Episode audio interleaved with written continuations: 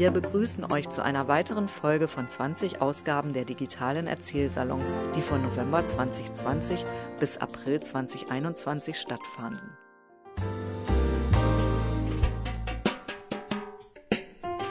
Wir, die Mitarbeiter von Rohnstock Biografien, widmen uns dem Erinnern und Zuhören.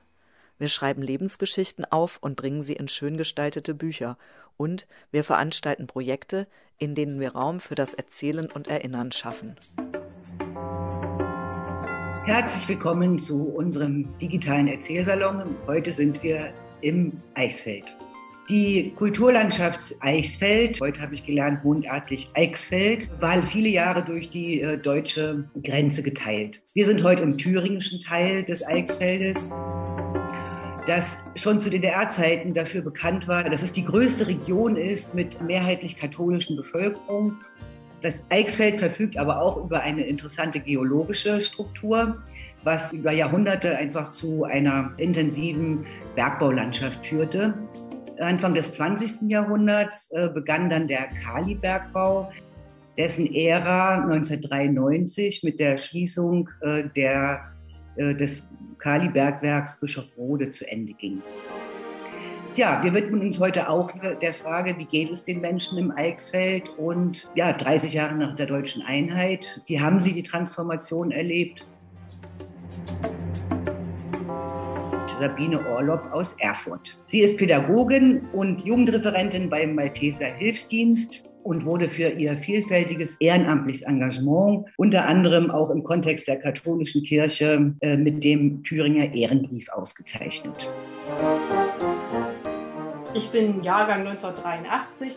Das heißt, als die politische Wende war, war ich gerade sechs Jahre alt, eingeschult im September und äh, dann kam ja schon alles anders.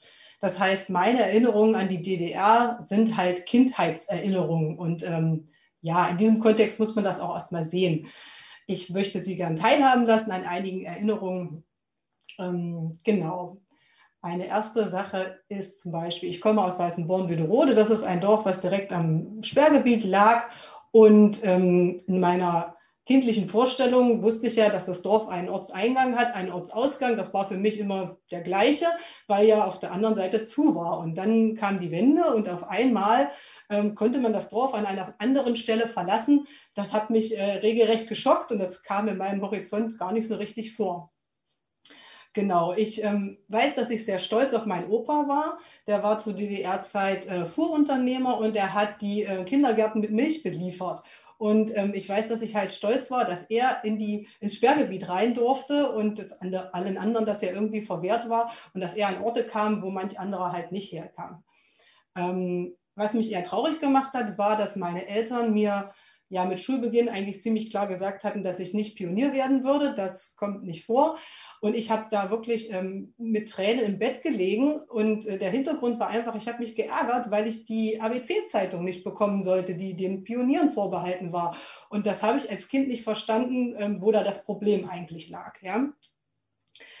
Genau. Ansonsten sind meine Erinnerungen eher so ähm, ja, von Bildern geprägt. Ich kann mich erinnern, dass wir eine Menschenkette gemacht haben nach der Wende, wo wir als Familie teilgenommen haben und wo wir ja für die Einheit des Eichsfelds demonstriert haben. Wir als Kinder sind da mitgegangen. Ich glaube, wir konnten gar nicht richtig einordnen, warum und wieso.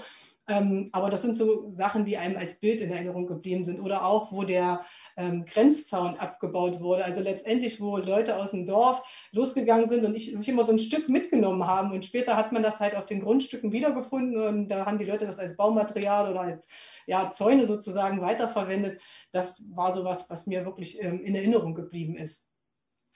Sehr positiv habe ich irgendwie äh, meine Oma in Erinnerung, die halt äh, gern spazieren gegangen ist und so im Sperrgebiet plötzlich wieder an Orte ihrer Kindheit zurück konnte, dass man im Wald ähm, ja wieder lang gehen konnte, was halt jahrelang verwehrt war. Und ein solcher Ort, der in besonderer Beziehung zu uns steht, ist der Sonnenstein. Also alle aus dem Untereichsfeld wissen ja um diesen ja schon wichtigen Ort und ähm, der war ja auch zu sozusagen und ähm, auch ich erlebe es irgendwie so persönlich auch bewegend, dass man da wieder hoch kann, weil man halt auch von dort aus sehr gut in den Westen schauen kann und eben sich vorstellt, dass das alles nicht möglich war, dorthin zu reisen und wenn ich wenn das jetzt sehe, ist das irgendwie so ein, ja, ein toller Ausblick, aber auch so ein, so, ein, so ein tiefer Wert, dass man da sein kann.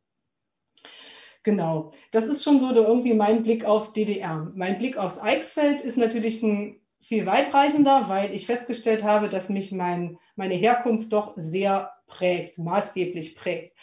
Ähm, meine Eltern kommen beide aus meinem Heimatort, das heißt ähm, Familie und Freunde und sowas, das ist alles für mich dort zu Hause so Normalität gewesen, dass alle in der Nähe waren. Ja. Ich bin jetzt rückblickend auch sehr stark durch das äh, Katholischsein der Region geprägt und beeinflusst. Ähm, was in unserer Kindheit normal war, war halt anderswo nicht normal. Das habe ich aber damals auch nicht begriffen. Also, dass man samstags die Straße fegt und in die Badewanne geht und dann am Sonntag ein Feiertag ist, der natürlich mit dem Kirchgang beginnt und dass es um 12 Uhr Mittag gibt, das ähm, ist tief in mir drin.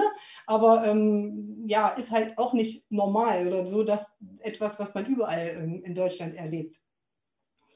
Genau, und dass das eben gar nicht so gewöhnlich ist, ist mir deutlich geworden durch meine ersten Zeit, die ich halt nicht im Eichsfeld verbracht habe. Also mein erster Schritt und der erste Blick über den Tellerrand war ähm, meine Mitgliedschaft in der Malteser Jugend. Das ist ein Jugendverband, der sich nach der Wende halt ähm, ja an vielen Orten neu gegründet hat, unter anderem auch bei uns im Dorf. Und ich staune über die, wie soll man sagen, ähm, ja das Vertrauen meiner Eltern auch, dass sie uns da immer auch gerne hingeschickt haben. Also wir sind da ziemlich schnell immer auf Fahrten gefahren, sind halt auch ähm, weiter weggefahren und ähm, ja, letztendlich wurde immer, wie soll ich sagen, das Ganze gut geheißen und wir haben viele Möglichkeiten gehabt, ähm, ja, mit Menschen in Kontakt zu kommen, die eben anders sozialisiert waren als wir. Und ähm, das hat mir tatsächlich so das erste Mal die Augen geöffnet, was es äh, noch alles gibt in der Welt. Und ähm, ich bin auch durch die Malteser Jugend das erste Mal in, ins Ausland gefahren. Ich war in Malta, ich war mehrfach in Polen und ähm, das mit jungen Jahren, das hat mich natürlich geprägt. Ähm, was mich auch darüber hinaus nochmal ganz anders aus Eichsfeld hat gucken lassen, ist meine Zeit nach, nach der Schule. Ich bin ähm, nach der Schule zu Hause ausgezogen und habe dort auch dann das Eichsfeld verlassen. Also mit 18 bin ich weggezogen. Ich wohne bis heute noch nicht wieder dort, aber ich bin halt sehr verbunden mit dem Eichsfeld. Ich habe mich dann für einen Freiwilligendienst in Polen ähm, ja, gemeldet und habe dann in einer ähm, Rehabilitationseinrichtung für Kinder mit Behinderung gearbeitet, ein Jahr. Und ich kann mich noch sehr daran erinnern, wie das war, dorthin zu kommen, die Sprache nicht zu können, nicht zu wissen, wie das jetzt hier alles so abläuft. Und in, meinen, ja, in meiner Situation habe ich halt mich auch wieder auf meine Wurzeln besinnt und bin tatsächlich einfach in die Kirche gegangen, ja, weil was sollte man machen an so einem Wochenende, wo man noch niemanden kannte.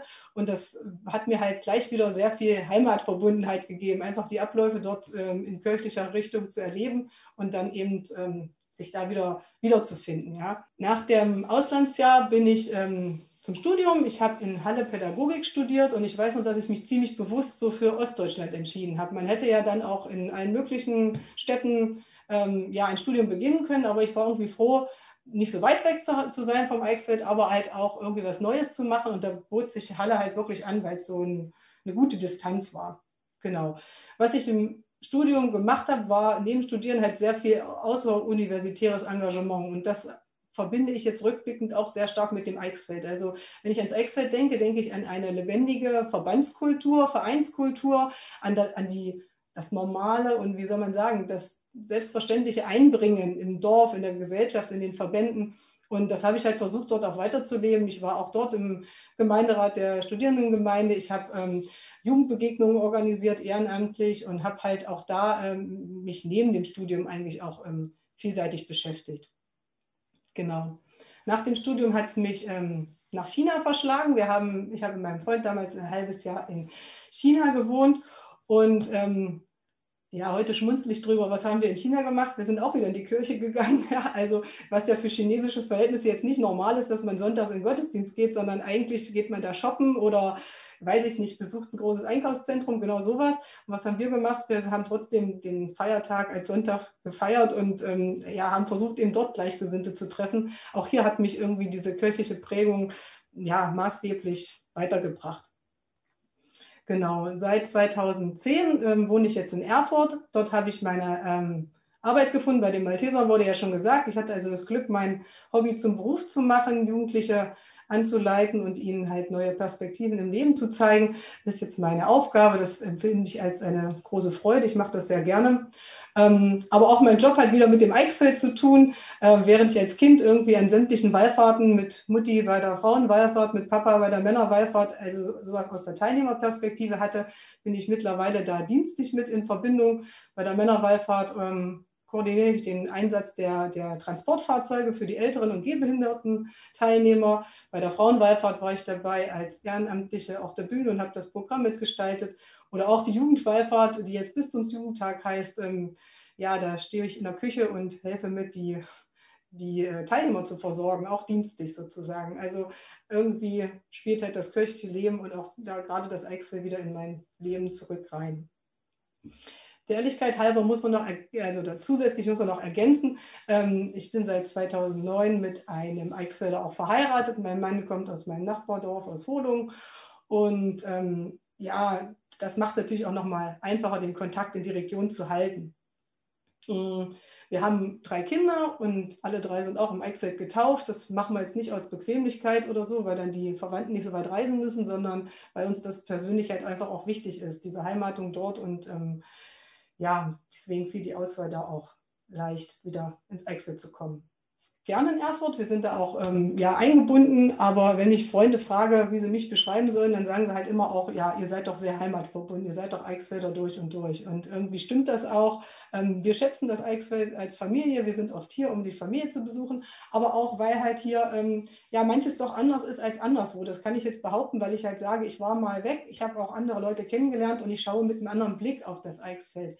Was ich sehr positiv immer wieder sage, ist, dass ich den Eindruck habe, dass die Menschen näher beieinander sind als anderswo, dass sie in positiven Situationen wie Festen und so miteinander feiern, aber auch ähm, in schwierigen Zeiten, also durch Schicksalsschläge oder so, dass dann trotzdem ja, die Nachbarn füreinander da sind, die Freunde, die Familie und dass das halt irgendwie so ein Zusammenstehen ist. Und ich glaube halt, dass im Eichsfeld ähm, ja, das größte Gut eigentlich ist, die Menschen, die ja sich einbringen und ähm, die Gesellschaft mit, mitgestalten wollen. Und das wertschätze ich. Wo man nicht drum rumkommt, ist kurz nochmal über das Essen zu reden. Im Eichsfeld gibt es gutes Essen, das weiß man irgendwie. Und das ist nicht nur das Schlachten, sondern halt auch viel Selbstherstellung von Nahrungsmitteln, sage ich mal. Ja. Und manchmal wird es da auch übertrieben. Ganz schmunzelnd habe ich mit einem Freund zusammen mal die Tortentheorie aufgestellt. Das heißt einfach nur, es muss mindestens halb so viel Anzahl an Kuchen geben, wie Menschen am Tisch sitzen. Also ähm, ich versuche das öfters zu überprüfen. Es ist irgendwie wirklich so. Ja? Also wenn zwölf Leute da sind, gibt es sechs verschiedene Sorten Kuchen. Das mag zu viel sein, aber fürs Eichsfeld genau richtig. Ja, das meiste habe ich jetzt gesagt. Ich schätze auch das Engagement der Leute, dass es halt so eine gewisse Brauchtumspflege gibt, Traditionspflege, Kirmes, Karneval wird groß gefeiert und ich erlebe halt, dass Menschen meiner Generation dann auch immer wieder zurückkommen ins Eichsfeld. Wenn sie gar nicht mehr da wohnen, trotzdem freuen sie sich über die Feierlichkeiten und da stellt man dann doch auch wieder fest, dass das so die Wurzeln ja, dass man die nicht abstoßen kann, sondern dass die in einem drinstecken. Genau. Also so viel vielleicht zu mir. Manfred Lier aus Weißenborn-Lüderode. Hallo. Er ist pensionierter Lehrer für Geografie und Mathematik, war auch nach der Wende als Religionslehrer tätig, hat also beide Bildungssysteme im Eichsfeld miterlebt. Ja, ich wollte gleich anschließen weil ich nämlich aus dem gleichen Dorf bin wie Frau Sabine Orle. Sabine und ich, wir kennen uns recht gut. Und es, wir hatten gerade davon gesprochen, was das Besondere hier in unserer Region ist, das Zusammenleben der Menschen und ähnliches. Und da wollte ich ganz kurz noch drauf eingehen. Warum ist das so? Sie hatten ja auch in Ihrer Einführung gesagt, dass das Eichsfeld eine katholische Insel in einem ehemals früher weitgehend protestantischen Gebiet war. Ganz einfach, weil wir Mainzer waren, Kur-Mainzer. Sieht man auch überall noch im Eichsfeld, im Eichsfeld-Wappen. Auch die meisten Ortschaften haben das Mainzer Rad in ihrem Wappen drin. Und ja, Katholiken waren eigentlich immer politisch gesehen konservativ. Hat heutzutage einen sehr negativen Beigeschmack, aber konservativ ist eigentlich nichts Negatives, sondern bedeutet das Gute bewahren, aber auch offen sein für Neues. Aber das Neue wird erst überprüft ehe es als gut befunden und dann vielleicht auch übernommen wird. Und auch im Eichsfeld gibt es demzufolge eine ganz, oder gab es eine ganze Reihe von berühmten Personen, die auch, äh, manche kennen die Namen nicht, aber ihre Auswirkungen, wenn ich aus unserem Ort Weißenborn-Lüderode einmal nehme, einen Herrn Eike, Sabine kennt ihn recht gut, was heißt ihn nicht, aber seine Erfindung. Und die Erfindung kennen Sie alle, das ist nämlich die Kaffeemaschine, die wir überhaupt nicht leben könnten. Aber die Kaffeemaschine wurde von einem weißen Donner erfunden, allerdings nicht in Weißenborn, sondern ich glaube, es war, es war in Berlin gewesen. Dann haben wir noch einen weiteren bekannten weißen Donner, den Herrn Kupferberg. Er war Beamter, Mainzer Beamter. Bei uns im Ort, äh, sein, er ging dann später wieder zurück nach Mainz und sein Enkel hat dann die berühmte Kupferberg-Sektkellerei gegründet. Oder von fiel das Wort Holungen. Dort gab es einen Pfarrer im, letzten, im vorletzten Jahrhundert, Anton Trähen. Er war nicht nur Pfarrer, sondern auch ein ganz bedeutender Astronom, der in den Fachkreisen sehr bekannt ist. Oder ein aus Gernrode im Eichsfeld, ein Herrn Ernemann, der nach Dresden zog und dort praktisch der Vater der ganzen optischen Industrie und der Pentagonwerke ist. Und daran sieht man, dass auch die Eichsfelder eigentlich für das Fortschrittliche auch immer gewesen sind. Auch in der Technik. Mein Opa hier im Ort war der erste im Ort, der einen Trecker hatte, einen Hanomag. Und das, da falsch, eine Normak, kein Hanomag, eine Normak hatte er. Ja, in den Wahlen zeigt sich auch das Eichsfeld als etwas ganz Besonderes, weil es hier die Diktaturen, die immer dann sehr schnell mit irgendwelchen Neuerungen kamen, natürlich schwer hatten. 33, äh, 1933 bei den letzten Wahlen, die halbwegs frei waren, hatten wir immer noch einen Anteil von rund zwei Dritteln vom katholischen Zentrum. NSDAP spielte nur eine ganz untergeordnete Rolle. In den Nachbardörfern, die nicht mehr zum Eichsfeld gehörten, war es im Prinzip umgekehrt. Und wenn wir dann nach dem Krieg nehmen, 46 gab es ja nochmal freie Wahlen, da war es dann ähnlich. Da hatten wir dann auch äh, vorwiegend äh, CDU hier mit überwältigender Mehrheit und SED spielt im Eichsfeld keine Rolle. Das hat sich natürlich dann später auch ausgewirkt. Aber was hat das, dieses besondere Eichsfeld nun mit mir zu tun? also geboren 1952, mit hier im Eichsfeld. Meine Eltern waren in der Landwirtschaft. Und ich ging dann hier im katholischen Kindergarten, der ungefähr 100 Kinder umfasste. Später kam noch ein staatlicher dazu mit etwa 15 bis 20 Schülern, äh, Kindern. Und das waren dann meistens die Kinder von Zugezogenen. Und von 1958 bis 66 bei der POS. Und in der POS erst Grundschule, dann POS. Ja, da ist mir eins in Erinnerung geblieben. Äh, immer zum, zur Zeugnisausgabe wurde ein Schüler mit besonders guten Leistungen ausgezeichnet. Und ich war nie dabei, da bei den Ausgezeichneten. Und dann, als ich nochmal richtig ganz tolle Chancen ausgerechnet hatte, habe ich gefragt, warum ich das nicht bekommen habe. Ja, du bist nicht bei den Pionieren. Und dann kannst du auch nicht als bester Schüler ausgezeichnet werden. 1966 ging ich dann zur EOS nach Worbis. In unserer Klasse waren wir 43 Schüler in einem Raum. Und damals der Schulbau war 31 gebaut und da waren große Räume. Passt mal also gut rein. Und von unseren 43 gingen zwei zur EOS nach Worbis. Alle beide hatten wir keine Jugendweihe, denn Jugendweihe war bei uns im Ort eigentlich nicht für die meisten nicht da. Aus unserer Klasse waren 43, sind drei gegangen. Und wenn man nach Jugendweihe gegangen wäre, dann wäre die EOS in Robes leer gewesen. Da wären nicht viele dorthin gekommen. Ja, die EOS selbst war eine wichtige Station. Und damals zu unserer Zeit war noch etwas, wir haben nebenbei noch einen Beruf gelernt. Das war bis 1966, aber ich war der letzte Jahrgang, der eingeschult wurde an der EOS mit Schule und Abitur plus Berufsausbildung. Und die hatte ich im Kaliwerk in Sollstedt als Betriebsschlosser. Ich muss dazu sagen, es war keine schlechte Le Erfahrung und es war gut, auch mal in der Praxis gearbeitet haben. Arbeiten war man nicht fremd, auf dem Bauernhof gab es immer viel zu tun. Ja, nach der EOS ging es dann zum Studium nach Dresden. Sie hatten ja schon gesagt, Lehrer für Geografie, Mathematik. Und als ich dorthin kam, da habe ich sofort den Unterschied zum Eichsfeld gemerkt, denn in meiner Seminargruppe waren gleich äh, von 28 waren schon etwa ein Viertel Kandidaten der SED. Das kannte ich von Worms nicht, dass es da Schüler gab, die Kandidaten der SED waren. Ansonsten hat man dann auch gemerkt, ja, äh, mit den Katholiken, die haben es dort nicht ganz so einfach an der Schule. an der PH Dresden 1600 Studenten und von diesen 1600 Studenten waren wir fünf in einer katholischen Studentengemeinde. An der evangelischen habe ich von unserer Hochschule keinen gesehen. Und ich muss dazu sagen, diese katholische Studentengemeinde hat uns viel gegeben, weil wir dort eine ganz andere Atmosphäre hatten. Nicht diese strikte vorgegebene an uns, wie an unserer Hochschule, sondern es war eine freie Atmosphäre. Man konnte diskutieren, wie man wollte.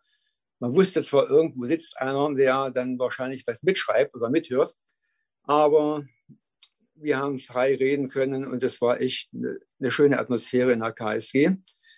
Und als ich dann nach dem Studium durch die Absolventenlenkung nach Halle Neustadt kam, war für mich klar, ich mache das dann weiter. Und die KSG Halle war dann meine zweite Heimat. Und Halle hatte den Vorteil, dort waren nicht nur Studenten gern gesehen, sondern auch die jüngeren Akademiker, sagen wir mal so. Ja, und diese KSG Halle hatte dann auch eine ganz große Bedeutung für mich, weil dort nämlich, dort habe ich meine Frau kennengelernt.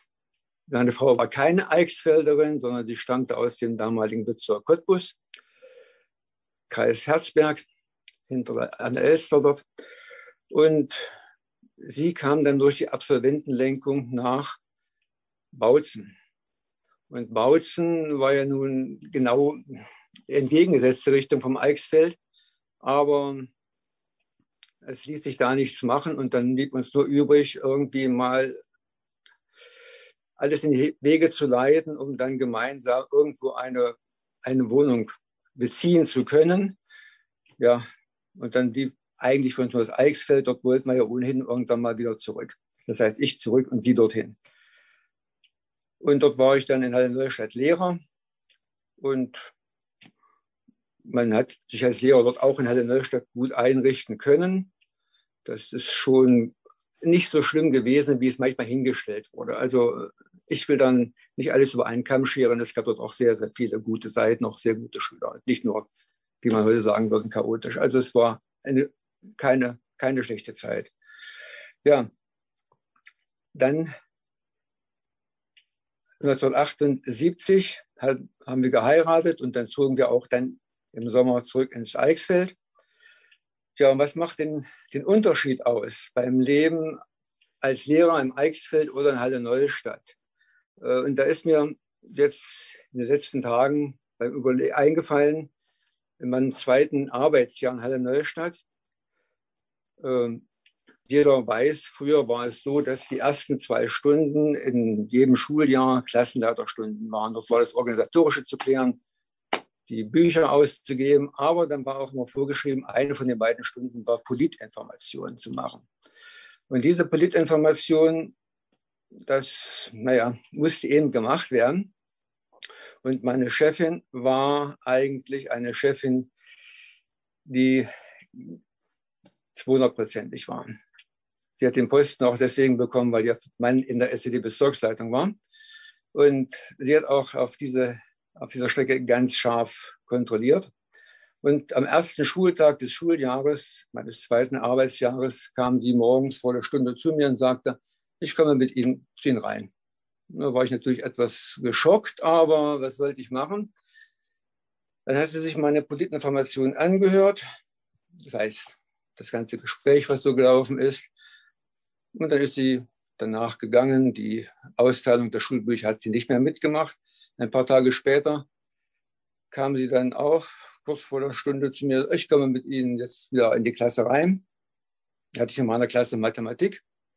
Nach der Stunde kam sie dann zu mir und dann ja meine Auswertung und sagte, ganz kurz und knapp, Mathematik können Sie besser als Politinformation.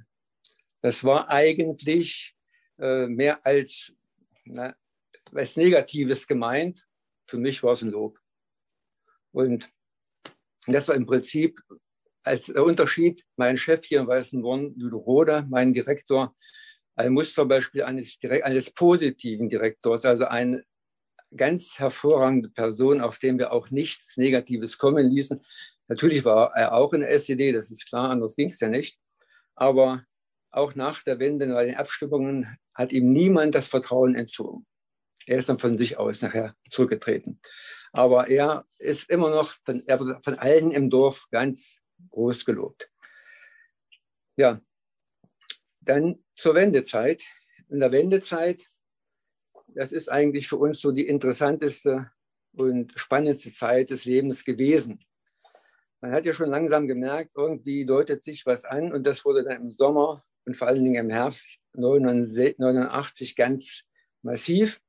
Und äh, die Veränderungen, man merkte sie auch in den Zeitungen, in der aktuellen Kamera beispielsweise, die wir dann jeden Abend nachher gesehen haben, vorher selten, aber dann doch regelmäßig.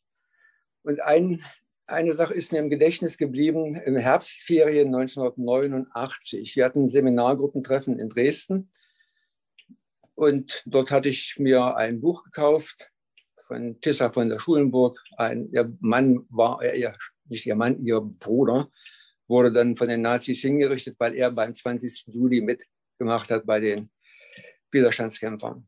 Und sie hat ein Buch geschrieben, das habe ich im Zug dann gelesen. Und als ich zu Hause ankam, hatte ich es fertig, hatte eine euphorische Stimmung, komme zu Hause an. Was liegt auf meinem Tisch? Ein Einberufungsbefehl. Einberufungsbefehl, ja, man war ja in dem Alter dann damals 37. Und Einberufungsbefehl, das hat mich erstmal unheimlich nach unten gezogen. Am 6. November, Treffpunkt, um 9 Uhr vor dem Gemeindesaal, vor der Gemeindeverwaltung. Ja, dann kamen immer diese Einwohnerforen, nannte man die damals, die zu DDR-Zeiten waren, wo immer ein Mann aus der Kreisleitung dort ein Referat hielt und dann mussten aus dem Ort einige einen sogenannten Diskussionsbeitrag liefern. Das fand früher immer statt im großen Saal und alle mussten, oder viele wurden hinkommandiert. Und im Herbst 89 plötzlich war nicht mehr das Einwohnerforum im großen Saal, sondern im geheimen Büroraum des Bürgermeisteramtes. Und da wurde man auch nicht mehr hinkommandiert, sondern man ging freiwillig hin.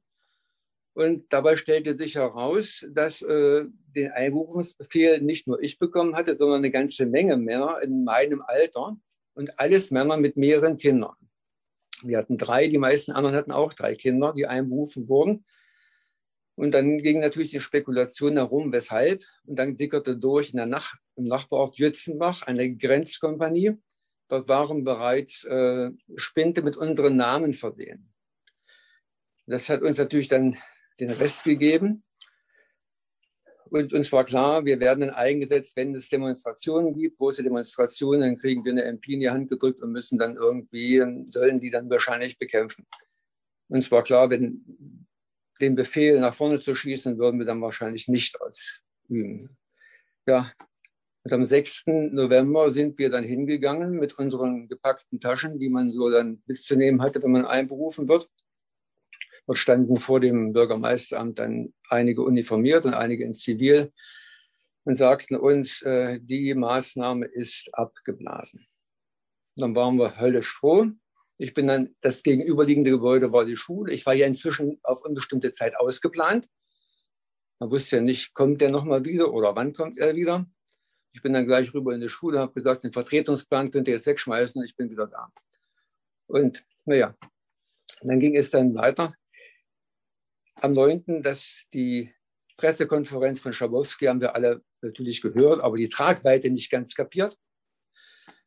Und dann haben wir auch gedacht, das betrifft vielleicht Berlin, aber uns nicht. Und als dann am 10. wir morgens in die Schule kamen und plötzlich feststellten, es fehlen zwei Lehrer und es fehlen eine ganze Reihe Schüler, dann waren wir stutzig geworden. Da muss also doch irgendwie bei uns auch was laufen, denn wir haben ja den Teistunger Grenzübergang gleich in unserer Nähe gehabt, nur 20 Kilometer entfernt. Ja, dann im Laufe des Tages standen dann die Kinder immer wieder am Fenster, guckten, kommt mein Papa, dann kam der Papa und dann ging die Tür auf vom Klassenraum, Alexander, komm, wir fahren drüber. Und dann wurde im Laufe des Tages äh, der Klassenraum immer, immer mehr leer. Und das ging in allen Klassen so. Und ja, den Abendsfernseher, nein, Grenze geht nicht, alles dicht. Äh, Stau 30, 40 Kilometer nach hinten. Wir fahren in vier, fünf Wochen, wenn es sich normalisiert hat. Nächsten Morgen komme ich in die Schule. Die ersten Schüler, die in Duderstadt waren, Herr Lier, Sie müssen sofort rüberfahren. Ich sage, ich fahre nicht. Hat gar keinen Zweck. Doch, Sie müssen fahren. Und dann haben sie mich richtig wild gemacht. Ich komme mittags nach Hause, jetzt fahren wir. Die haben mich für blöd erklärt. Ich hatte ja auch kein Auto, war ja erst 1976 bestellt, hatte ich 89 noch keins, aber Vater hatte eins. Da gab es dann wieder willig das Auto und die Schüler hat mir zumindest gesagt, nicht über Worbis fahren, fahren Sie durch die Sperrzone. Da durfte ich normalerweise nicht. Fahren Sie durch die Sperrzone, da fahren Sie nach Wien, in Wien dann nicht die Hauptstraße, links abbiegen, fahren Sie geradeaus. Und da ist ein Feldweg, ein befestigter Feldweg. Da ist ein großes Schild, Verkehrsverbot für Fahrzeuge aller Art. Und die müssen Sie langfahren. Und dann kommen Sie gleich in Leistung raus. Gemacht, getan. Ich bin eine Stunde nach der Abfahrt von zu Hause, war ich in Duderstadt auf dem Parkplatz. Höllisch gefreut, mein Geld abgeholt, das ging reibungslos. Es waren nur äh, zwei Leute vor mir an der Schlange, also gar keine Schlange da. Plötzlich 500 Westmark in der Hand. Das war natürlich was ganz Besonderes. Und dann Bekannte besucht, die uns durch den kleinen Grenzverkehr jedes Jahr dreimal oder viermal besucht hatten. Ja, das war dann an den Wendetagen der Fall. Und was hat sich nach der Wende dann geändert für uns Lehrer? Ja, es wurden nicht mehr so viele gebraucht. Einmal, weil manche Posten wegfielen, wie Pionierleiter. Zum anderen waren ja auch dann nachher die wenigen Geburten. Und der große Geburtenknick hat sich mächtig ausgewirkt. Dann gab es verschiedene Modelle mit Floating. Und da war für mich klar, wenn wir Floating machen, hat das den großen Vorteil, dann werden eben alle, die Floating machen, übernommen. Dann gehen sie zwar in der Stundenzahl und im Verdienst zurück, aber alle haben dann die Chance, weiterarbeiten zu dürfen. Es ist besser, als wenn dann 80 Prozent, 100 Prozent kriegen und 20 Prozent fliegen dann und sind arbeitslos. Ja, das war dann im Prinzip die Sache, die sich nach der Wende veränderte. Die Klassen wurden kleiner, die Schulen wurden kleiner. Wir fusionierten freiwillig mit unserem Nachbarort Silkerode, später, zehn Jahre später mit Bischofferode. Und dann waren nachher von vier Schulen noch eine einzige übrig, in Bischofferode, die jetzt noch da ist. Äh, Arbeitslosigkeit gab es natürlich dann auch. Da wird dann nachher Herr Schmelzer wahrscheinlich viel drüber sprechen können, was ja mit Bischofrode zusammenhing. War ja einer der größten Betriebe in unserem Kreis, der dann wegfiel. Dann die Bespinnerei in Leinefelder war das Gleiche. Eltern waren dann natürlich auch von Arbeitslosigkeit dann betroffen, aber die Klassenfahrten, die wir, statt, die wir machten später, sind trotzdem von allen mitgemacht worden. Niemand hat sich dann aus Finanzgründen abgekapselt, weil man auch inzwischen wusste, man man bekommt dann das Geld auch notfalls über Sozialamt, wenn es eigene nicht ganz reicht. Ja, vorhin wurde schon oder irgendwann tauchte mal auch die Frage auf, was ist das Besondere am Eichsfeld? Da hat der Sabine vorhin ja schon mal viel darüber gesprochen, Zusammenhalt und Vereine und so weiter und so fort.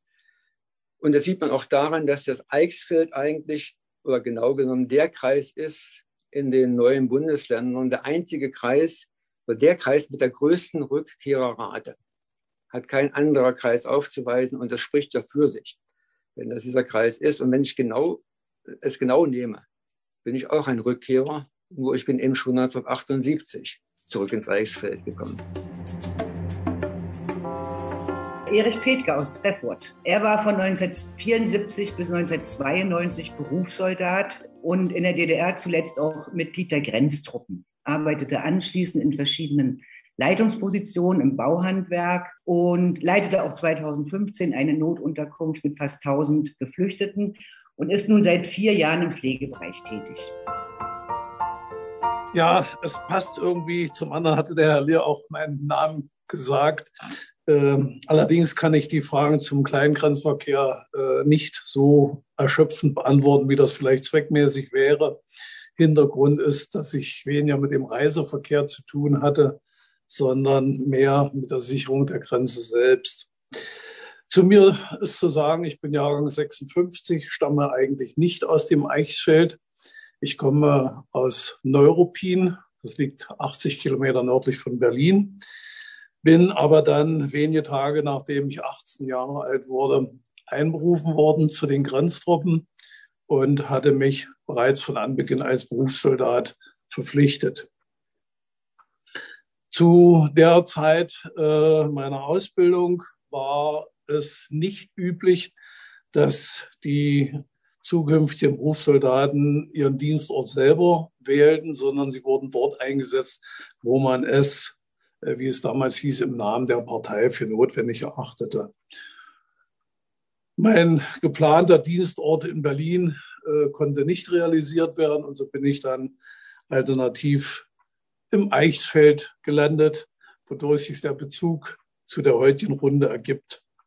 Äh, man kann es so sagen, dass ich äh, von Beginn an meiner Dienstzeit hier an der äh, Grenze selbst immer im Bereich des Grenzregimentes Mühlhausen tätig war und eine sehr lange Zeit davon bis auch zum Schluss im Bereich des Eichsfeldes Dienst getan habe. Viele Dinge, die hier schon durch die Vorredner genannt wurden, kann ich eigentlich nur so bestätigen, weil ich die auch in meinem Dienst selbst erlebt habe. Das heißt, äh, ich beziehe das insbesondere auf die enge Verbundenheit der Menschen untereinander, auf die Aufgeschlossenheit zu, zum normalen menschlichen Verhalten. Äh, ich möchte das auch ausdrücklich bestätigen, dass durch die entsprechenden Staatsorgane, mit denen ich zu tun hatte, also Bürgermeistereien oder auch den Ortsparteisekretär der SED, diese Situation äh, der Bevölkerung von vornherein bekannt war und überwiegend auch geachtet und anerkannt war. Äh, es gab nur sehr wenige, also ich erinnere mich eigentlich nur an einen einzigen Funktionär, einen SED-Funktionär, der äh, das nicht so verinnerlicht hatte und äh, auch nur eine sehr kurze Episode seiner Dienstzeit im Eichsfeld hatte. Bei den anderen, natürlich hatten die, äh, ähnlich wie das äh, hier schon gesagt wurde durch den Herrn Mier, auch ihre Pflichten im Rahmen des Systems der DDR zu erfüllen, äh, beziehungsweise der SED als Ortsparteisekretäre. Aber sie haben zumindest den Belangen der Region Rechnung getragen. Und ich kenne mehr als nur einen SED-Ortssekretär, der ebenfalls die Kirche besucht hat. Das hat natürlich auch hier zu Komplikationen mit dem Parteiapparat geführt. Aber die oder die Personen, die schon etwas gestandener waren, äh, waren, soweit ich das kenne, äh, auch in der Lage, ihren Standpunkt durchzusetzen. Und man hat sich sehr schwer gehütet, zumindest äh, Mitte der 80er Jahre, wo ich das kenne, diese Leute dann vor die Alternative zu stellen, entweder SED oder Kirche, weil äh, da war von vornherein klar, wie das ausgegangen wäre. Und äh, ich gehe davon aus, dass äh, hier durch diese Toleranz, von der ich eigentlich auch erzieherisch geprägt war, sehr viel dazu beigetragen hat, das gemeinsame Leben miteinander unter diesen Bedingungen, die ja für uns unvorstellbar, äh, unveränderbar waren, äh, dass man mit diesen Dingen besser klarkommen ist. Äh, dass die Situation in der DDR sich äh, besonders im Jahr 1989 zugespitzt hat, dazu braucht man hier wohl nichts zu sagen. Und ich gehe auch davon aus, dass die Teilnehmer im Erzählsalon äh, alle selbst das auch so einschätzen können, dass natürlich eine Unerträglichkeit der Situation gegeben war, aber trotzdem nicht absehbar war, wie es denn irgendwie weitergeht. Äh, das fand ich auch besonders treffend, äh, was der Herr Lier eben gerade gesagt hatte zu dem Problem seiner Einberufung äh, am 6. November 1989. Also zu diesem Zeitpunkt war ja noch in keiner, in keinem Ansatz nur denkbar, dass es wenige Tage anders werden könnte. Die Hoffnung war da und die Zuversicht auch. Aber eine Gewissheit, davon konnte man noch nicht ausgehen. Man muss dazu auch sagen, dass ich in dieser Zeit, Herbst 1989, verantwortlich war für die Grenzsicherung im gesamten Grenzkreis Mühlhausen, wo ja auch äh, einige Bereiche zum Eichsfeld gehören. Wenn ich das mal von Hildebrandshausen bis nach Wendehausen sehe, das waren also auch die Bereiche, für die ich persönlich als Kompaniechef verantwortlich war.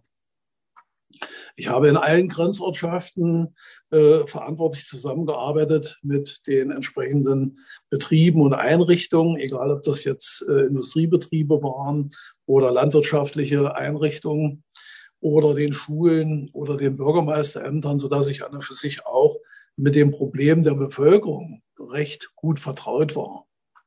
Und was auch eine wichtige Frage ist, äh, von der ich zum Teil auch äh, nach der Wende zehren konnte, ist, dass ich immer versucht habe, die entsprechenden vorgegebenen Belange, die umzusetzen waren, so umzusetzen, dass sie im Rahmen des Möglichen äh, die Bedürfnisse der entsprechenden Personen beziehungsweise Betriebe erfüllt haben. Das sind solche Dinge wie zum Beispiel die Durchführung von landwirtschaftlichen Arbeiten im Grenzgebiet, die ja bekannterweise vier Wochen vorher anzumelden waren. Problematisch war nur, dass das mit der Anmeldung des Wetters äh, vier Wochen vorher schlecht möglich war und es hier schon äh, eine gewisse Entscheidungsmöglichkeit äh, für den Offizier der Grenztruppen gab, Arbeiten zu genehmigen oder zu verweigern. Und äh, es ist auch ein Ausdruck der Qualität der Zusammenarbeit, des gegenseitigen Verständnisses mit den verantwortlichen Brigadieren oder Bereichsleitern, egal ob jetzt Pflanz- oder Tierproduktion, dass man hier auch mal dort ein Auge zugedrückt hat, äh, was nicht immer ganz ungefährlich war, wenn was passiert wäre. Aber ich muss es auch deutlich sagen, es ist nie etwas passiert. Und äh, wenn die Situation kritisch war für die Verantwortlichen, also sowohl für mich als auch für äh, die entsprechenden Kollegen in der Landwirtschaft. Dann hat man eben gesagt, okay, ich engagiere mich persönlich dafür, ich fahre mit raus, hat eben der entsprechende Bereichsleiter äh, von der Pflanze gesagt, wenn es noch ein bisschen neblig war, so dass die Maschinen arbeiten konnten. Und ähm, ich sage das nur als Beispiel, als Tendenz, weil sich das insbesondere äh, auch dann 1989 widerspiegelt hat. Äh, hier ging es ja darum, dass äh, in allen Orten im Grenzgebiet mit erheblicher Zeitverzögerung zu Leipzig oder Dresden oder anderen Orten im Hinterland der DDR auch äh, der Wille des Volkes deutlicher wurde, um das mal so zu sagen. Und deutlicher werden heißt nicht, dass nur der Unmut geäußert wurde, sondern es kam zu Demonstrationen, äh, die dann auch in Richtung Grenze liefen. Und jetzt war natürlich schon eine meiner Hauptsorgen, äh, wie werden sich diese Enge entwickeln. Ich muss dazu sagen, ich war verantwortlich für rund 120 Soldaten, äh, die meisten davon im Alter zwischen 18 und 20 Jahren, ausgerüstet mit Maschinenpistole und 60 äh, Patronen scharfer Munition im Dienst. Was macht so ein junger Mensch? Wir haben leider auch bittere Fälle im Eichsfeld. Das kann man im Grenzmuseum Schifflers Grund nachlesen. Ich will da gar nicht mehr darauf eingehen. Aber hier ging es um die Verantwortung, die man selbst als Person, als Offizier hat. Und wie soll man dieser Verantwortung Rechnung tragen? Auf der einen Seite hat man den Befehl des Staates äh, oder der zu der Zeit noch herrschenden Partei. Und zum anderen hat man auch eine moralische Verpflichtung gegenüber der Bevölkerung. Also ich muss dazu sagen, ich war ja in der Grenzortschaft, in der ich Dienst tat, in Treffort, ja auch äh, eng verwurzelt. Ich war ja, habe ja viele Jahre dort gewohnt. Meine Frau hat dort gearbeitet im Ort. Die Kinder äh, gingen dort zu der Zeit noch in die Schule. Und man war ja auch in der Ortschaft äh, bekannt auf Deutsch gesagt wie ein bunter Hund, aber auch geachtet und anerkannt. Und äh, nun kommt eine solche Situation. Wie geht man mit diesen Problemen um? Das war eine Frage, auf die es ähnlich wie mit der Pressekonferenz vom genannten Herrn Schabowski äh, keine Antwort gab. Äh, wir waren nicht auf diese Situation vorbereitet. Es hat uns niemand gesagt, äh, dass eine solche Situation eintritt.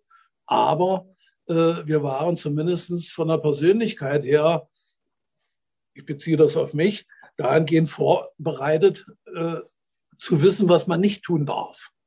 Und wenn ich hier davon ausgehe, dass zum Beispiel der Befehl vorhanden war, dass wir keinerlei Kontakt zu den äh, kirchlichen Würdenträgern aufnehmen durften, äh, dann war mir das in der Situation egal, weil wer wollte noch diese Situation in der Bevölkerung in irgendeiner Form lenken oder beeinflussen, denn äh, die Demagogen seitens der SED oder des Staates DDR die hatten auf Deutsch gesagt abgefrühstückt. So, es war aber die konkrete Situation, dass hier eine Demonstration angemeldet war äh, und sich hier Konflikte angekündigt hatten. Ich bin also äh, auch nicht im Geheim, sondern in voller Uniform, hatte vorher angerufen, den Fahrer, den Herrn Fuhrmann in Treffort und habe ihn gebeten, zu einem Gespräch mich mit ihm zu treffen. Und wir haben dann in diesem Gespräch beide einvernehmlich festgestellt, dass wir jeder auf seiner Seite Verantwortung tragen, dass es am Abend dieses Tages zu keinen äh, bösen Ereignissen kommt. Und äh, Ich habe ihn gebeten, in seiner Verantwortlichkeit Einfluss zu nehmen im Rahmen seiner Möglichkeiten und habe ihm gleichzeitig versichert, dass ich das Gleiche in meinem Bereich tun werde. Das heißt also, ich habe keine jungen Soldaten zum Einsatz gebracht, sondern nur erfahrene, äh, länger gediente Berufssoldaten. Es sind keine Maschinenpistolen mit zum Einsatz gekommen. Und äh, wir haben auch uns sehr äh, defensiv äh, verhalten, zurückhaltend und so weiter und haben die Dinge, die dann äh, sich entwickelt haben, auch entsprechend toleriert. Ein Beispiel war zu, zu, vielleicht zu nennen, man hat dann die Kerzen auf dem Spurenstreifen äh, am Tor abgestellt und dann kamen auch äh, Vorwürfe, naja, wenn wir den Rücken gedreht haben, räumt er die wieder weg. Ich habe das Versprechen gegeben, dass es unverändert sein wird, da wir noch genügend andere Manöverwege haben. Und so ist es auch gekommen. Und äh, diese Dinge, das persönliche Auftreten auch in solchen Situationen, haben letztlich dazu geführt, dass ich in Treffort durch die Bürgerversammlung dann in das erste frei gewählte Bürgerkomitee gewählt wurde, obwohl jedermann im Ort klar war, wer ich war, als Kompaniechef, als Major, äh, als Mitglied der SED-Ortsparteileitung und das war schon äh, eine Sache, die mich äh, doch sehr bewegt hat.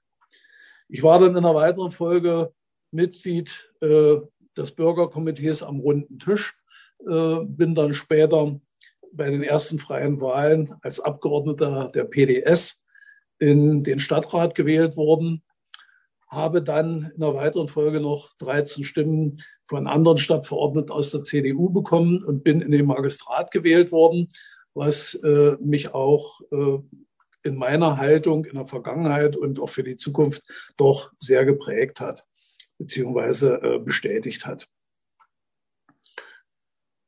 Es stand dann die Frage, wie geht es mit der Entwicklung weiter? Denn äh, der Dienst als Berufsoffizier war eigentlich äh, mit der politischen Wende in der DDR perspektivlos geworden. Natürlich muss man sagen, dass wir ähm, den Eid äh, auf oder den Befehl hatten, äh, die Interessen des Volkes zu vertreten. Äh, und wenn, wie gesagt, der Befehl dann war, äh, die Grenzen zu öffnen, dann haben wir das getan. Aber äh, mit der Herstellung der deutschen Einheit und der Übernahme äh, in dem Bereich der Bundeswehr war ja durch die bereits eingeleitete Abrüstung, auch in der Bundeswehr. Auf jeder Offiziersplanstelle waren ja vier Offiziere vorhanden. Und welche Perspektive sollte man da als äh, äh, ehemaliger SED-Offizier haben? Also so viel konnte man sich selber ausrechnen. Es kam dann äh, die Frage, zu verbleiben oder nach eigenem Wunsch zu, zu gehen, zu kündigen. In der damaligen Situation der Arbeitslosigkeit habe ich mich entschieden, erstmal zu bleiben und bin erst äh, zum 31. März 1992 ausgeschieden. Voraussetzung war, dass man jeden Befehl äh, kompromisslos ausführt. Und die erste Frage war, äh, sich persönlich zu beteiligen beim Mauerabbau in Berlin, beziehungsweise nachfolgend beim Grenzabbau. Und äh, ich habe es von Anbeginn, auch wie viele andere, die mit mir diesen Auftrag angenommen haben, so gesehen, dass ich gesagt habe, wer soll es denn wegräumen, wenn nicht wir, die viele Jahre dafür verantwortlich waren. Und äh, so gesehen, denke ich, haben wir auch da einen Beitrag geleistet, der zumindest im Geringen vor der Geschichte auch Bestand hat. Ein weiterer Grund zum Verbleib war, dass in der Zeit von 1989 bis 1992 gerade die Existenzentwicklung in dem, auf dem Gebiet der ehemaligen DDR doch sehr kritisch war. Äh, die Arbeitslosenzahlen gingen in die Millionen und niemand wusste, was der nächste Tag bringt.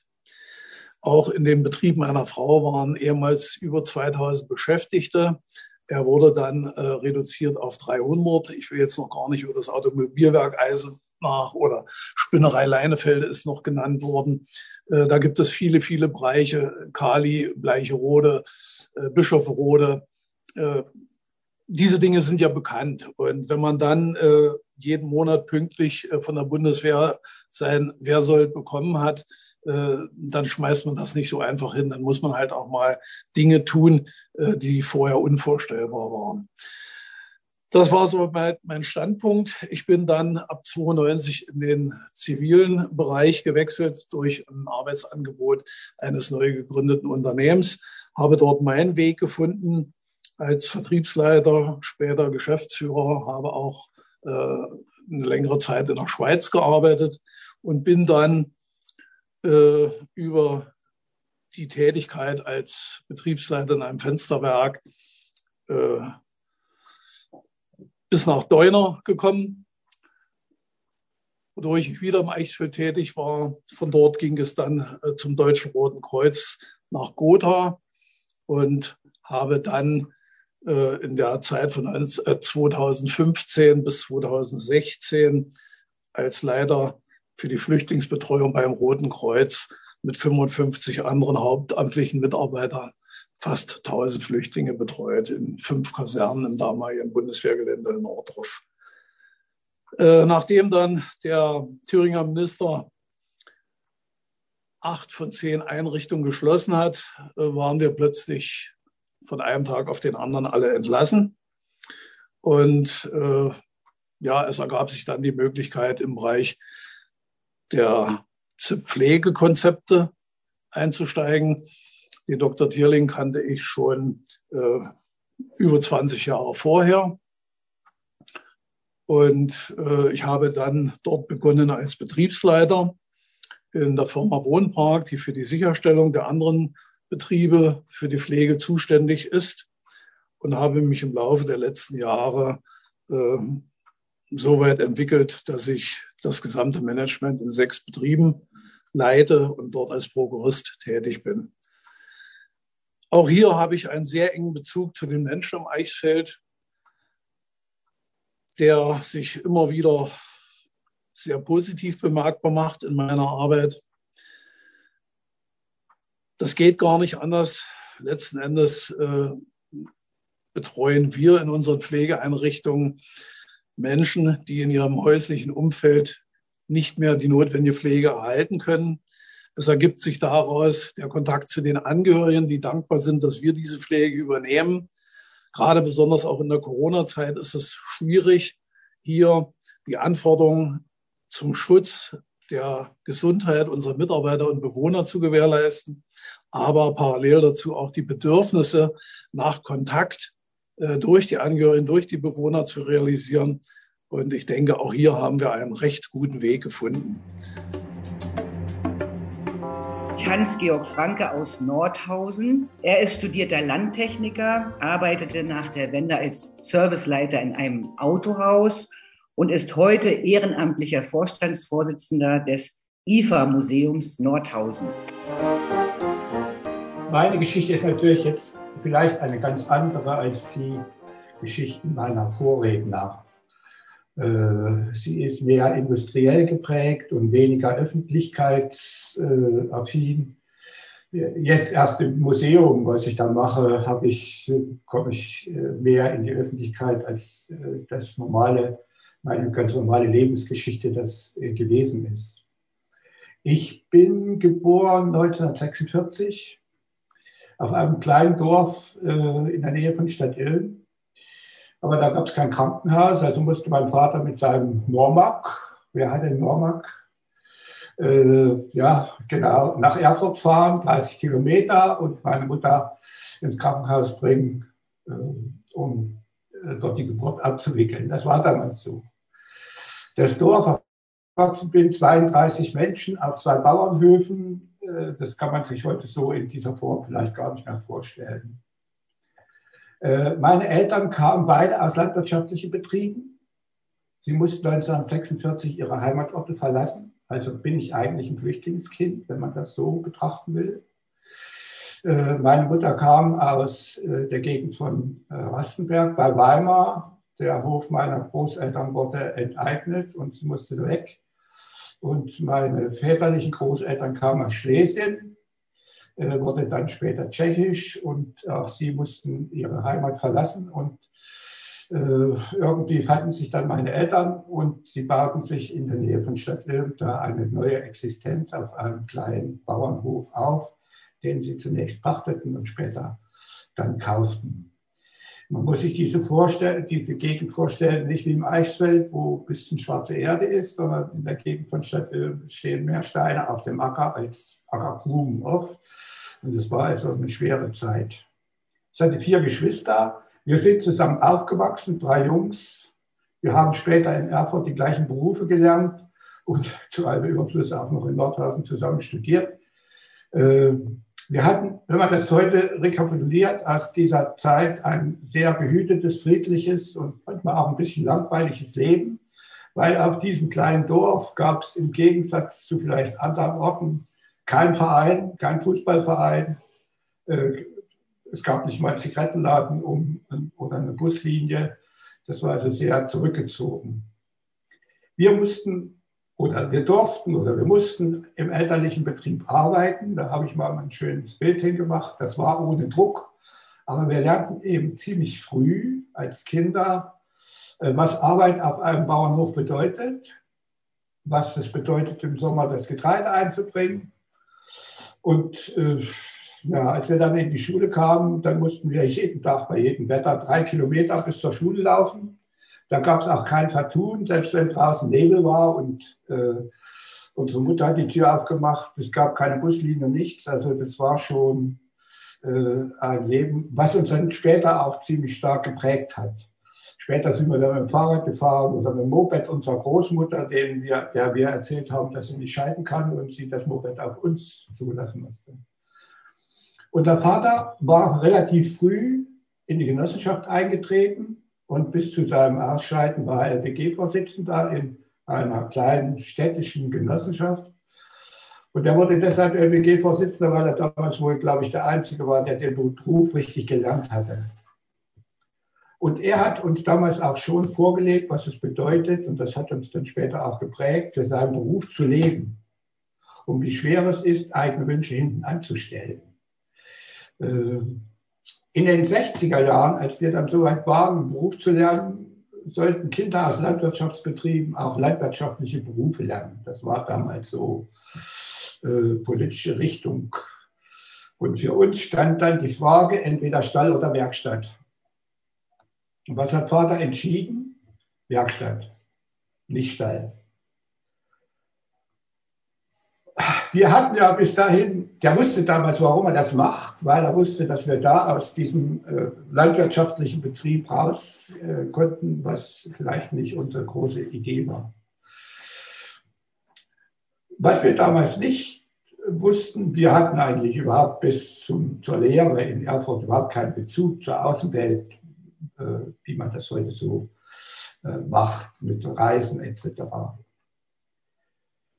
Wir hatten zwar Beziehungen auch zu unseren Verwandten in der Bundesrepublik, aber die hatten selber solche Bauernhöfe und mussten selber bis zum Umfallen arbeiten. Also da war kein Trieb dazu, im Odenwald auf vielen Steinen weiterzuarbeiten. Mit 16 sind wir dann aus dieser kleinen Siedlung in die Stadt, nach Erfurt, Internat, Grundausbildung, eine solide Ausbildung. Ich habe das heute schon gehört handwerkliche Fähigkeiten, drei Monate Schweißen, drei Monate Schmieden, Schlosserei, Dreherei. Und was ich mich noch gut erinnern kann, wir mussten 300 Bauklammern schmieden für äh, Baubetriebe. Und nach dem ersten Tag, da hatte ich dann Blasen an der Hand, so groß wie fünf Markstücke. Aber unser Meister, der war gnadenlos und hat gesagt, entweder Klammern oder keine Note. Also Klammern. Ich habe später dann mal äh, selber im, im Autohaus Lehrlinge im dualen System ausgebildet und habe die Unterschiede kennengelernt. Und ich fand, unsere Ausbildung war tiefgründiger und sie war auch schneller. Im Autohaus mussten die Lehrlinge im ersten Jahr Reifen schleppen und wir durften sofort schmieden und drehen und schweißen lernen. Und das fand ich besser. So, für uns war dann keine Frage, was kommt. Studium, drei Jahre Nordhausen, wieder drei Jahre im Internat, wieder Vollversorgung. Mein Schwiegervater holte jeden Früh Brötchen vom Bäcker und es gab äh, eigentlich ein ganz äh, behütetes Leben da an der Ingenieurschule. Ich muss sagen, aus heutiger Sicht, es gab relativ wenig politischen Druck. Wir hatten manchmal Lehrer, die hatten auch keine richtige Lust, Staatsbürgerkundeunterricht zu machen. Und die haben gesagt, geht mal zwei Stunden ins Internat und lernt dort Marx bis sonst wo. Und dann kommt er wieder, ich muss so lange mal was anderes machen. Das war also dort kein so, ein, so eine Geschichte, dass man jetzt sagen konnte, also das wird ständig durch politische Indoktrination behandelt. Nordhausen war in den 60er Jahren, deswegen bin ich ja dann hier in Nordhausen geblieben, aus mittleren Thüringen an den Rand vom Eisfeld. Eine Stadt mit vielen Möglichkeiten zum Unterhalten, zum Tanzen, zum Kennenlernen. Die Grenze in dem Sinne haben wir so gar nicht bemerkt, weil wir waren ja außerhalb vom Sperrgebiet. Und erst später in der IFA hatten wir mal einen Kunden oder einen Betrieb, der direkt an der Grenze lag. Da durften wir natürlich dann nicht hin. Die ersten Jahre flogen noch die Segelflieger. Äh, das wurde dann auch abgeschafft. Die durften nicht so weit bis zur Mai-Demonstration fliegen, weil da war ja die Grenze schon zu sehen. So, nach dem Studium gab es in der DDR auch so eine Richtung. Äh, Ingenieurstudenten der Landtechnik müssen erstmal nach dem Norden, dort die Betriebe unterstützen und da zwei Jahre Assistent machen. Aber ich hatte das Glück, dass unser Vater das verhindert hat, indem er uns als Direktor Nachwuchskader per Vertrag an den Betrieb gebunden hat. Also durfte ich wieder zurückkommen. Und naja, meine Frau wollte auf diesem kleinen Dorf nicht bleiben, ohne Bus und ohne was. Also bin ich dann irgendwie wieder nach Nordhausen gekommen und habe mir dort eine Arbeit gesucht. Anfang der, Ende der 60er und Anfang der 70er Jahre war das Motorenwerk eines der größten Industriebetriebe in der Gegend. Das prosperierte ohne Ende.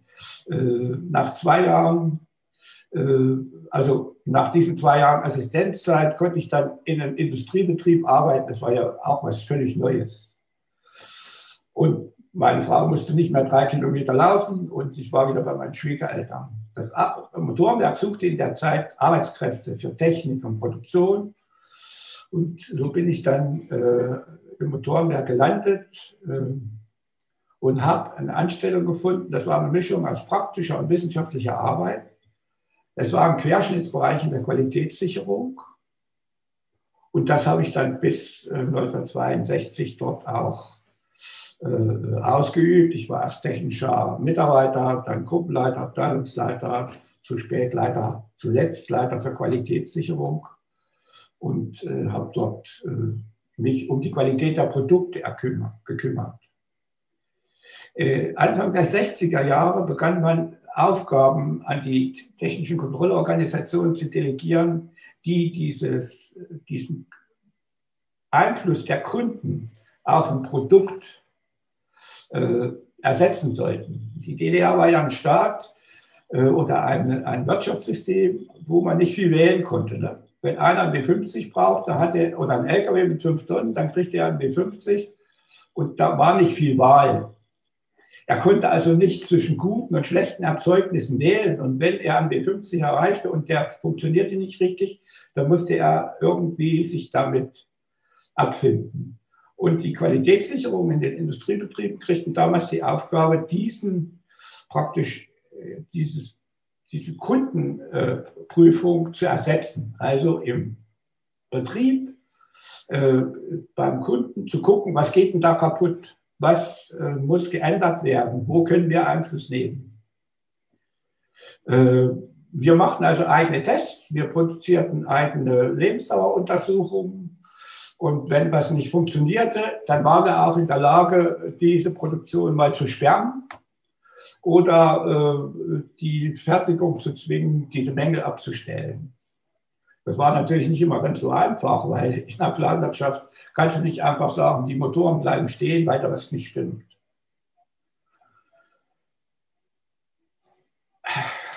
Diese Fehlerursachen musste man dann auch beim Zulieferer abstellen und die mochten uns dann, dann gar nicht. Und wenn es so gravierende Mangel, Mängel gab, dann wurde schon mal der gesamte Motorenprüfstand abgestellt und äh, was nachgearbeitet. Ich kann mich an viele Nacharbeit- und Nachrüstaktionen erinnern, wo wir das vor der Auslieferung noch gemacht haben. Wenn man in Ludwigsfelde gekommen ist, dann standen da hunderte von Autos, die hatten alle so komische Zeichen an der Pritsche oder am, am Stoßstange oder am Rad. Das waren alles Fahrzeuge, wo Zulieferer nochmal irgendwelche Arbeiten nachbessern mussten oder Teile nachbauen mussten. Äh, es ist passiert, dass wir sogar über Weihnachten Motoren gewechselt haben. Es war eine wilde Zeit, aber es war hochinteressant und sehr äh, nie langweilig. Ich will mal so ein Beispiel sagen. Wir hatten also bei einem Dauerlauf festgestellt, dass nach 60 Betriebsstunden eine Kurbelwelle bricht. Materialanalyse und Werkstoffprüflabor zeigte einen Fehler, der bei einfacher Prüfung äh, nicht festzustellen war. Und äh, wir haben dann festgestellt, im Prozess ist ein Fehler, den die Kontrolle überhaupt nicht merken kann. Also hat man dann geguckt, wo liegt der Fehler, die Produktion gesperrt, alle Kohlwellen geändert und äh, die fehlerhaften aussortiert. Das war eben so der Job, den man in, dieser, in diesem Bereich der Qualitätssicherung gemacht hat. Das hat sich im Laufe der Zeit dann äh, vieles verändert und äh, man hat vieles weiterentwickelt, sodass die Qualität der Produkte sich verbessert hat. Aber wir haben ja ziemlich lange diesen Motor gebaut, fast 20 Jahre und fast eine Million Stück. Äh, und eine neue Entwicklung kam erst viel später, erst in den 1985, 86 äh, wurde nochmal viel Geld in diesen Betrieb gesteckt. 89, 90, 92 mit der politischen Wende und der Öffnung der Grenze begann dann für uns eine sehr abenteuerliche Zeit. Zu meinem Verantwortungsbereich gehörten damals ungefähr 120 Mitarbeiter. Äh, und wenn du dann äh, über Nacht zum Betriebsdirektor berufen wirst oder damals zum Geschäftsführer und der sagt dir dann, also pass mal auf, Junge, du hast hier eine Liste von 120 und morgen ist diese Liste nur noch 60 wert, also hast nur noch 60 drauf, dann war das äh, schon eine Sache, die dann lange Jahre auch nachgewirkt hat. Es gibt Menschen, die grüßen mich heute noch nicht, weil ich damals entscheiden musste, dass sie gehen mussten. Man hat ja gedacht, es geht weiter. Man hat nicht immer entschieden, was das sozial Schwierigste war, sondern man hat gesagt, ich brauche wen, mit dem ich auch noch zehn Jahre arbeiten kann. Äh, sehr äh, äh schwierig. Wir haben auf dem Prüfstand immer noch weiterentwickelt um diese Zeit, Motoren getestet, und etwas, was mir heute gut in Erinnerung bleibt, wir durften jetzt plötzlich unsere Lieferanten besuchen. Bis dahin konnten wir ja keine Lieferanten aussuchen, sondern jetzt könnten wir Lieferanten in ganz Europa besuchen. Wir waren plötzlich etwas ganz anderes wie zu DDR-Zeiten. Zu DDR-Zeiten waren wir als Kunde Bittsteller beim Lieferanten. Jetzt waren wir plötzlich Kunden. Man umwarb uns, um unser Vertrauen zu gewinnen. Das war eine völlig neue Erfahrung. Ich kann mich erinnern, ich war bei einem Kunden in Stadt Allendorf. Äh, das war ein Geschäftsführer von einer Modellbau, ein älterer Herr. Äh, da gab es erst mal Essen, bevor wir in die Produktion durften. Und als wir dann gingen, stand er auf dem Parkplatz und machte, äh, zog seinen Hut. Das war für ihn als lebenslang so eingeprägt, dass er Achtung vor seinen Kunden hatte und die sollten ja ihm was abkaufen und nicht wir äh, was machen. 89, 90 äh, passierte dann Folgendes. Wir waren schon Betrieb der Treuhand, aber die IFA verkaufte 1991 noch 700 Motoren im Jahr. Man muss sich das mal vorstellen. 1989 und 90 haben wir noch 50.000 Motoren im Jahr verkauft. Die Produktion in Ludwigsfelde, in Schönebeck, in Neustadt, die brach praktisch zusammen. Sie kam zum Erliegen. Wir konnten nicht einen Motor mehr dort einbauen. Ähm, und mit der Währungsreform, Währungsreform wollte praktisch niemand mehr ein Erzeugnis aus der DDR kaufen. Den hättest du den, den W50 vergolden können, den hätten sie nicht gekauft. Ich muss das heute im Museum manchmal Kunden oder Besuchern erklären, wenn sie kommen und sagen, warum habt ihr damals nicht weitergemacht? Ihr hattet doch ein wunderbares Erzeugnis. Ihr hattet gerade 500 Millionen äh, zum, zu 80 Prozent Devisen in diesen Betrieb gesteckt, modernste Produktionseinrichtungen. Aber wer wollte denn den vergoldeten W50 kaufen? Niemand. Sie kauften sich dann Mercedes. Und das war einer der Gründe, warum in dieser Umbruchzeit viele Betriebe des Maschinenbaus erstmal still standen. 1989 oder 92 bekam ich dann durch Zufall Kontakt mit einem westdeutschen Unternehmer, der Maschinen suchte. Und sie stürzten sich ja damals in dieser Zeit wie die Fliegen auf die DDR-Betriebe, von denen sie immer gesagt haben, sind marode Firmen und suchten Maschinen für ihre Betriebe. Möglichst die besten, die sie finden konnten. Ähm, und da kam zu uns eine Firma Stelter aus Bremen und er wollte zunächst nicht produzieren, sondern nur Maschinen kaufen. Und das, Besondere, das Merkwürdige passierte dann. Er ging zur, zu dem äh, damaligen Geschäftsführer, das war ein Treuhandmitarbeiter, ein Dr. Rottmann, und sagt, äh, Dr. Rottmann, ich möchte da die und die und die Maschinen aus der Zahnradfertigung kaufen. Und Dr. Rottmann hat gesagt, also stell dir was auf, du kannst alle kaufen aber nicht zwei. Entweder du nimmst die gesamte Abteilung oder du lässt es sein. Und was machte später? Er kaufte die gesamte Abteilung für 230 Millionen, über 100 äh, Werkzeug- und Verzahnungsmaschinen aus äh, DDR-Zeiten. Stelter hatte jahrelang schon mit WNW gute Erfahrungen gemacht. Und dann haben wir angefangen, dort äh, nach 92 äh, wieder Zahnräder zu produzieren. Das ging aber nur so zwei, drei Monate. Wir hatten schon gezeigt, dass wir gute Zahnräder auch für äh, Lackmaschinen produzieren konnten. Und er hatte das Versprechen abgegeben, Arbeitsplätze zu schaffen und zu investieren. Aber was auch immer, äh, er hat sogar eine Option auf das Grundstück gekriegt, was dann später alles verkauft wurde.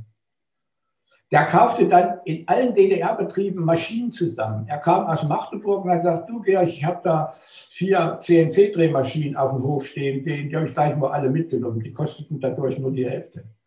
Das war also ein Ausverkauf des Werkzeugbaus der DDR ohne Grenzen, ohne Ende eigentlich, will man sagen. Und noch 92 zog dann Stelter sein Angebot zurück und sagte, ja, ich habe doch nicht so viele Aufträge, ich will hier nicht weiter produzieren.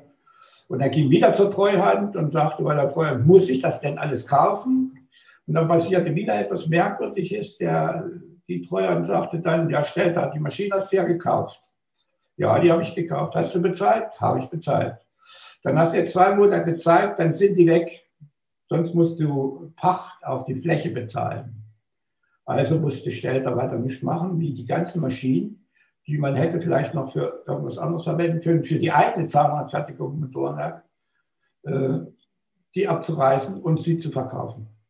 Gleichzeitig im selben Zusammenhang verkaufte die Treuhand äh, unsere gerade zwei, äh, eine fünf Jahre alte Kohlenwellenstraße und die, äh, die, die Nockenwellenstraße nach Indien zur Firma Kirliskar die übrigens heute auf diesen Maschinen noch äh, Motoren nach unseren Zeichnungen und technologischen Unterlagen machen.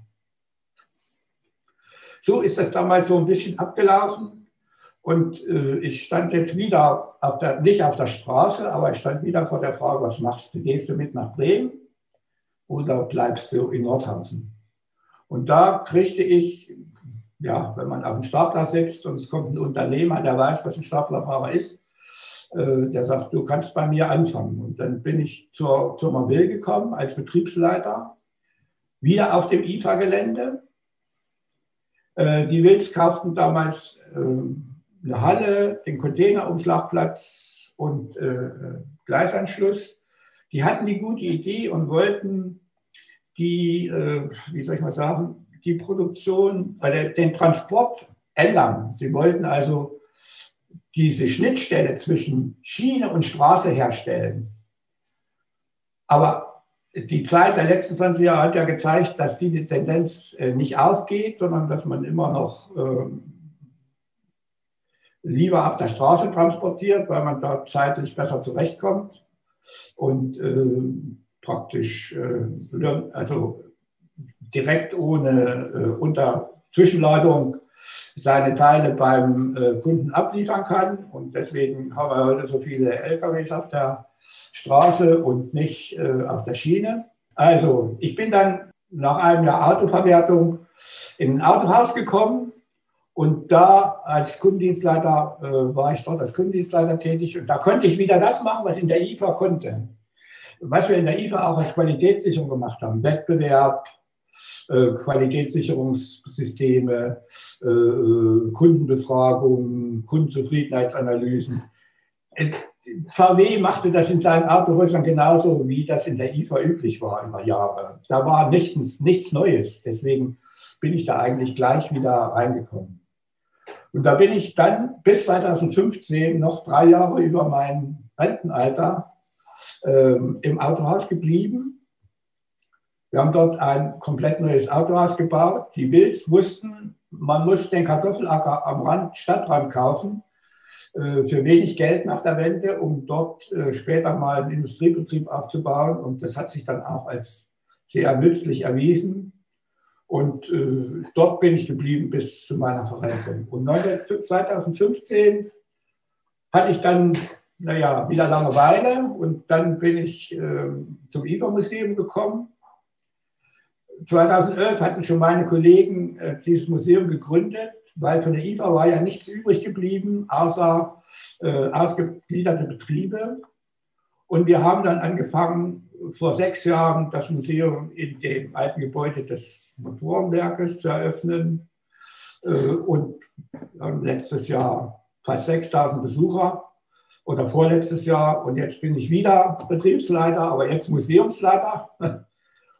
Das Besondere ist, ich lerne jetzt wieder neue Leute kennen. Leute, mit denen ich früher nichts zu tun hatte. Tevi Schur war bei uns, Sigmund Jähn war äh, ein halbes Jahr vor seinem Tod bei uns und der Professor Hahn von VW. Also das ist eine sehr äh, anspruchsvolle Arbeit, die ich da gefunden habe. Und die ist natürlich als ehrenamtlich und das macht man eben so jetzt zu seinem Vergnügen, sage ich mal.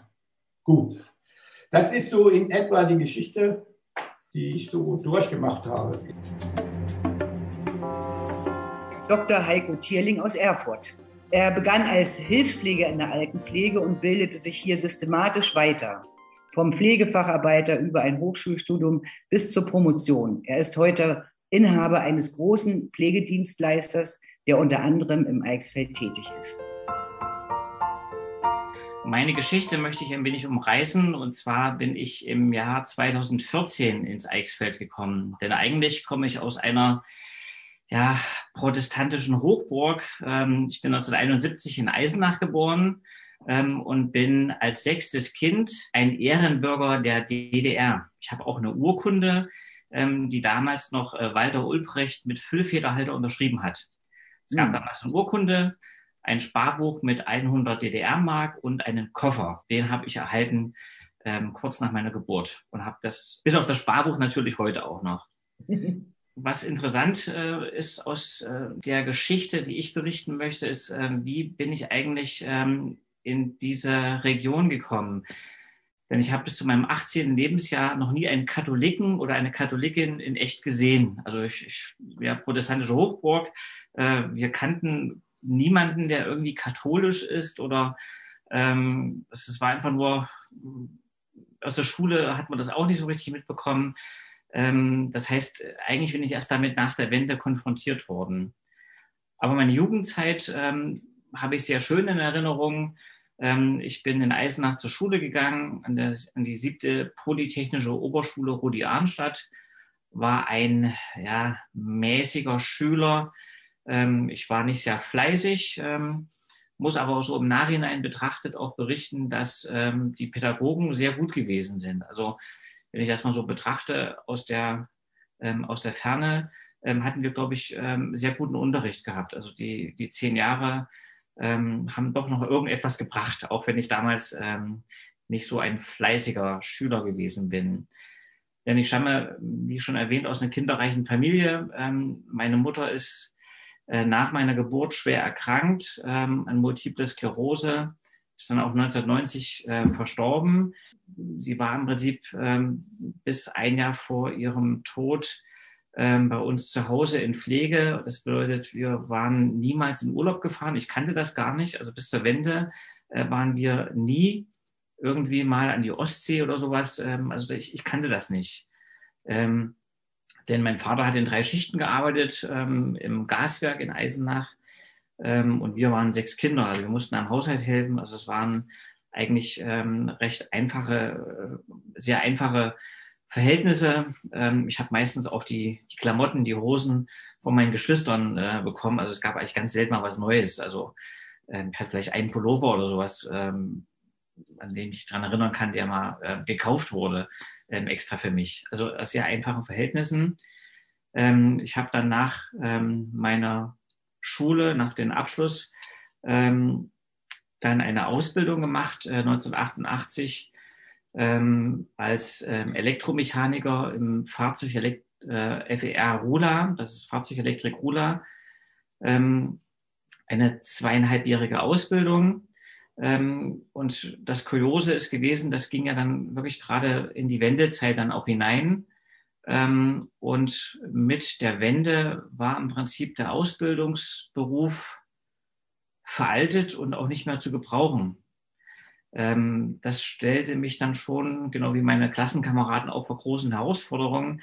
Denn wir haben unsere Ausbildung gemacht und die war im Prinzip mit Abschluss im Sommer 1990. Ähm, dann, ja, äh, im Prinzip haben wir gewusst, äh, dass das für die Katz gewesen ist. Äh, wir haben dann alle noch einen Arbeitsvertrag bekommen äh, in dem Stammwerk in Rula. Ähm, und es zeichnete sich auch ab, dass im Prinzip, ähm, naja, der Betrieb auch geschlossen wird. Ähm, er ist dann auch später ähm, von der Robert äh, Bosch äh, GmbH übernommen worden und meines Erachtens nach dann auch zwei oder drei Jahre später dann liquidiert worden. Ähm, ich hatte dann die kleine zeitliche Chance genutzt ähm, im Sommer 1990, ähm, also vor dem 3. Oktober, gab es ein kleines Zeitfenster, in dem Zivildienst angeboten wurde für die noch damalige DDR. Ein ganz kleines Zeitfenster. Und ich bin einer der wenigen Zivildienstleistenden, die in der DDR Zivildienst machen konnten. Und das habe ich dann in Eisenach in einem Altenpflegeheim praktiziert äh, und bin dort im Prinzip dann in die Schiene geraten, die mich ähm, dann 2014 ins Eichsfeld gebracht hat. Ähm, vielleicht noch eine, eine Ergänzung zu dieser ähm, Ausbildung, die wir, ähm, also unsere, unsere Klasse 1988 bis 1990 ähm, absolviert hatten. Äh, wir waren dort auch ähm, im sogenannten Wehrerziehungslager. Ähm, ich habe auch so ein äh, interessantes Bild in meinem SV-Ausweis, äh, da ist ein Stempel drauf, also lagertauglich. Das nannte sich Wehrerziehungslager. Äh, da musste man zu einer ärztlichen Untersuchung und ähm, da wurde also attestiert, dass man dann 14 Tage interniert werden kann. Und wir haben da tatsächlich also mit KK-MPs ähm, in Etterwinden äh, bei Eisenach ähm, Militärübungslager ähm, ja, äh, geschossen und ähm, es war richtig äh, militärisch ähm, organisiert. Aber zurück ähm, zu meiner Laufbahn, die dann ähm, ich eingeschlagen hatte nach der Wende. Ähm, ich habe dann Zivildienst geleistet in einem Altenpflegeheim, allerdings nicht in der Pflege, sondern ähm, ich war, äh, ja, man würde heute sagen, also Mädchen für alles. Das heißt, ähm, Essen ausgeteilt, äh, Kohlen geschüppt, äh, weil es gab noch keine Zentralheizung in dem Pflegeheim. Es war, oder es gab eine Zentralheizung, aber es war eben halt mit Kohle geheizt worden. Ähm, es wurden Zimmer tapeziert und ähm, naja, all diese Dinge. Ähm, es war eine sehr schöne Zeit. Ähm, sie war für mich, ähm, auch für meinen Charakter, glaube ich, auch sehr prägend, ähm, so dass ich dann danach ähm, ja im Prinzip auch neue Wege einschlagen musste. Denn mein Beruf, wie schon erwähnt, war nicht mehr äh, weiterzuführen. Der Betrieb war ähm, nicht mehr existent. Äh, und so hat man mir angeboten, dann eine Ausbildung zu machen ähm, als Altenpfleger. Und diese Ausbildung habe ich dann auch ähm, wahrgenommen im Jahr 1992 und habe mich dann drei Jahre in Mühlhausen in Thüringen zum Altenpfleger ausbilden lassen. Es war eine ähm, sehr gute Ausbildung geprägt von wirtschaftlichen Engpässen. Ich erinnere mich noch an eine, an eine Szene, die äh, jetzt aus der Ferne betrachtet, kann ich darüber schmunzeln, aber das war damals ähm, sehr, sehr schwierig für mich. Ähm, ich hatte noch fünf Mark einstecken. Ich war in Mühlhausen in meiner kleinen Dachbude, in der ich also Miete zahlen musste, 140 Mark. Ähm, mein Tank war leer von meinem alten, wirklich alten Auto. Ähm, und ja, ich konnte im Prinzip ich konnte nicht tanken, ich konnte auch nicht richtig was zu essen kaufen, wollte dann äh, Geld holen. Ich glaube, den kleinsten Betrag, den man am EC-Automaten bekommen kann. Ich war damals Kunde der Volksbank Eisenach. Ähm, es gab damals auch noch nicht so viele EC-Automaten. Habe mich dann in Mühlhausen an der Bank angestellt, ähm, kam dann dran, habe meine Karte reingesteckt, PIN eingegeben und wollte dann eben halt 20 oder vielleicht 50 Mark, ich weiß nicht, holen. Und dann ging es klack, und es stand auf dem Monitor, Ihre Karte wurde einbehalten. Bitte wenden Sie sich an Ihre Filiale.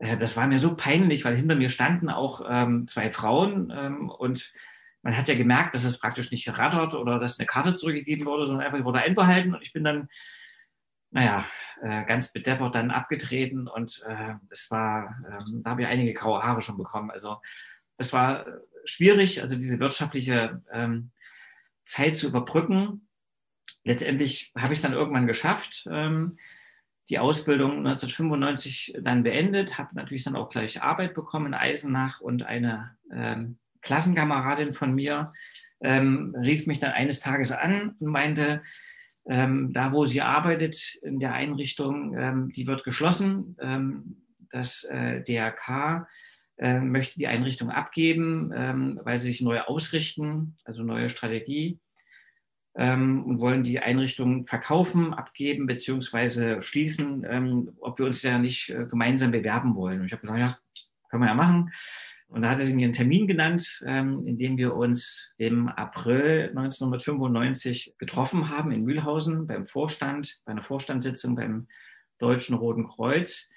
Und ich weiß noch, ich bin also vom Spätdienst ähm, in Eisenach, in dem Pflegeheim habe ich bis 20 Uhr Dienst gehabt und bin dann anschließend mit meinem verrosteten grünen Wartburg, 353W, äh, wirklich Dellen dran, ähm, verrostet äh, nach Mühlhausen gefahren, Turnschuhe an, eine Jeans ähm, aufgerissen, ja, hinten am Hintern auch äh, ein riesiger Schlitz, sage ich mal. Das war damals ein bisschen, ja, also ich bin da eben zu dieser Zeit so umhergelaufen. Wir haben uns da getroffen und dann ähm, sind wir in diesen Raum vom DRK und da saßen, ich weiß nicht, zwölf, dreizehn Menschen, äh, ganz schick gekleidet mit Krawatten, Anzug. Ja, wir wurden da reingebeten, also meine Klassenkameradin äh, und ich. Ähm, und der Vorstandsvorsitzende fragte dann, ähm, ja, Sie sind auch ähm, die Gesellschaft, die Interesse hat. Ich wusste zu diesem Zeitpunkt gar nicht, was also Gesellschaft bedeutet.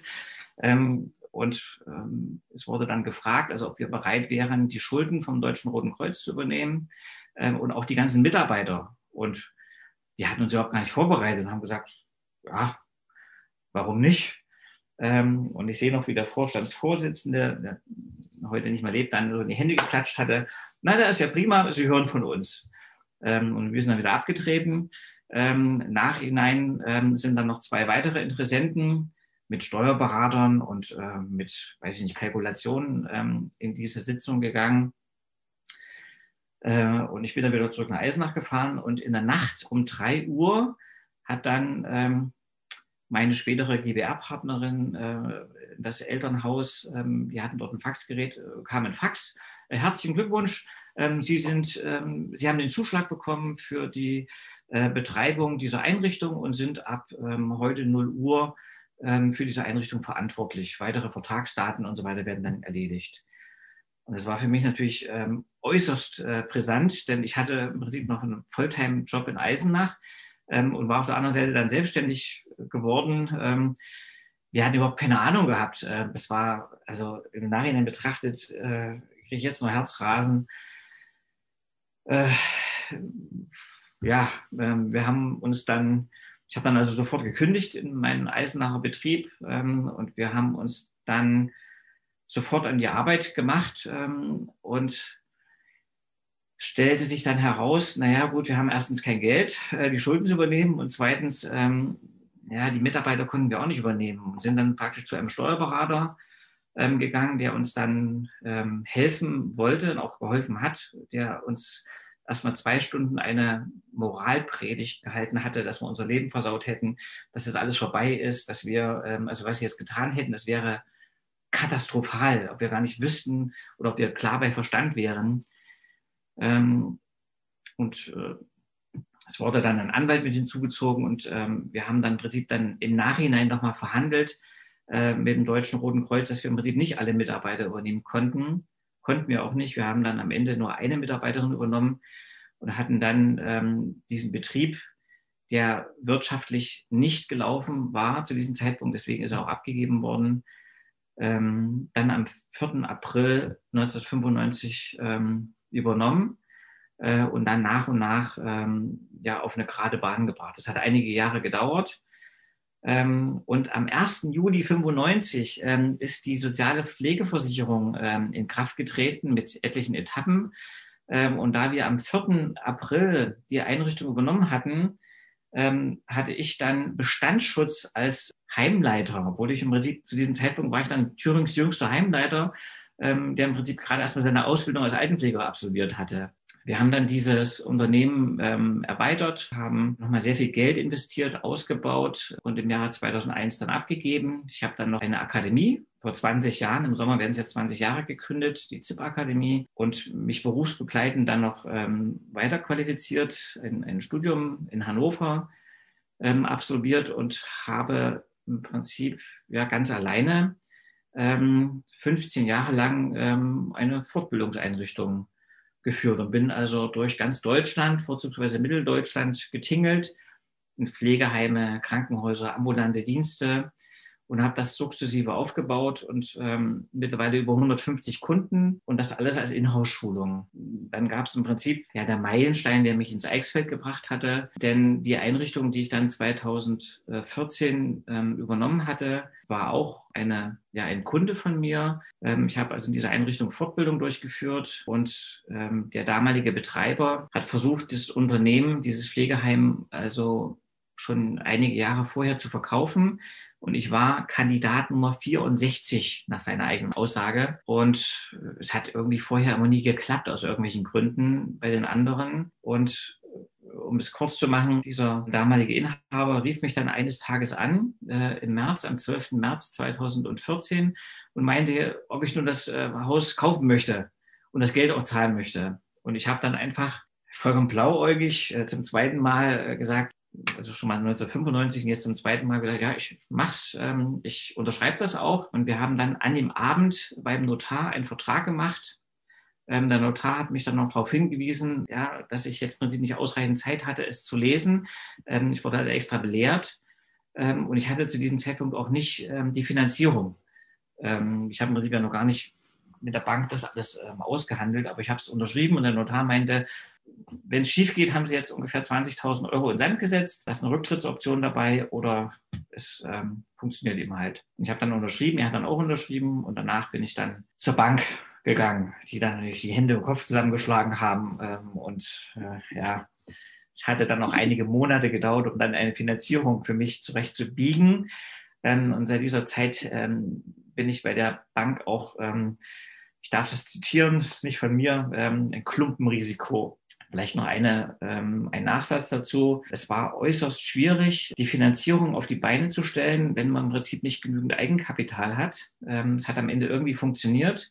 Ähm, die Auszahlung der Kaufsumme hat sich dann trotzdem noch knapp zwei Monate hinausgezögert, weil die Lebensversicherung, die ich abschließen musste, die Freigabe nicht erteilt hatte.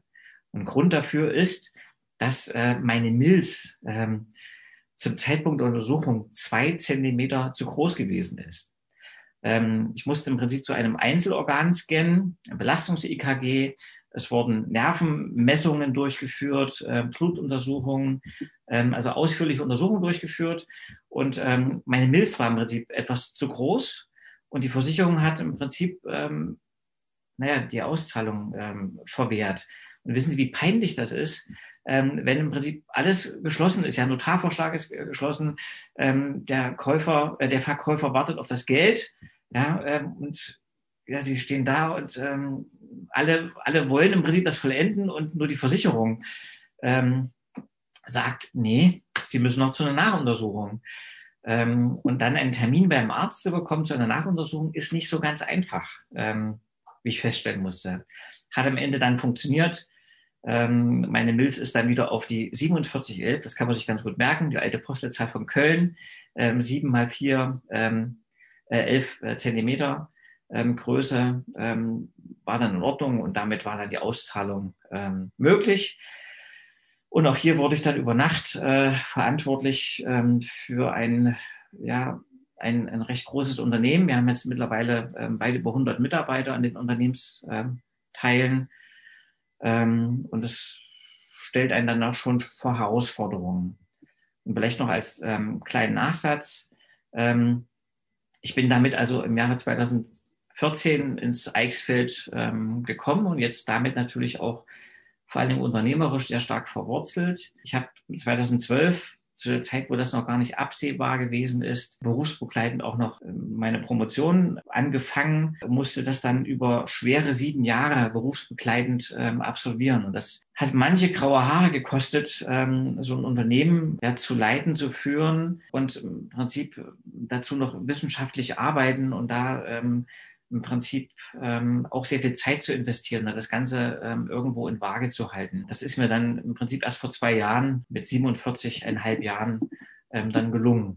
Wenn man das jetzt mal so in der Zusammenfassung sieht, die Lebensgeschichte, die ersten Eisenach ähm, eigentlich klare Bahnen von sich oder in klare Bahnen äh, gewesen ist. Ja, ich hatte im Prinzip eine Ausbildung. Ich hätte dann wahrscheinlich, wenn die DDR weitergelaufen wäre, ähm, im Fahrzeugelektriker Kula weitergearbeitet. Ähm, ich hatte noch ähm, Musikschule und im Orchester gespielt.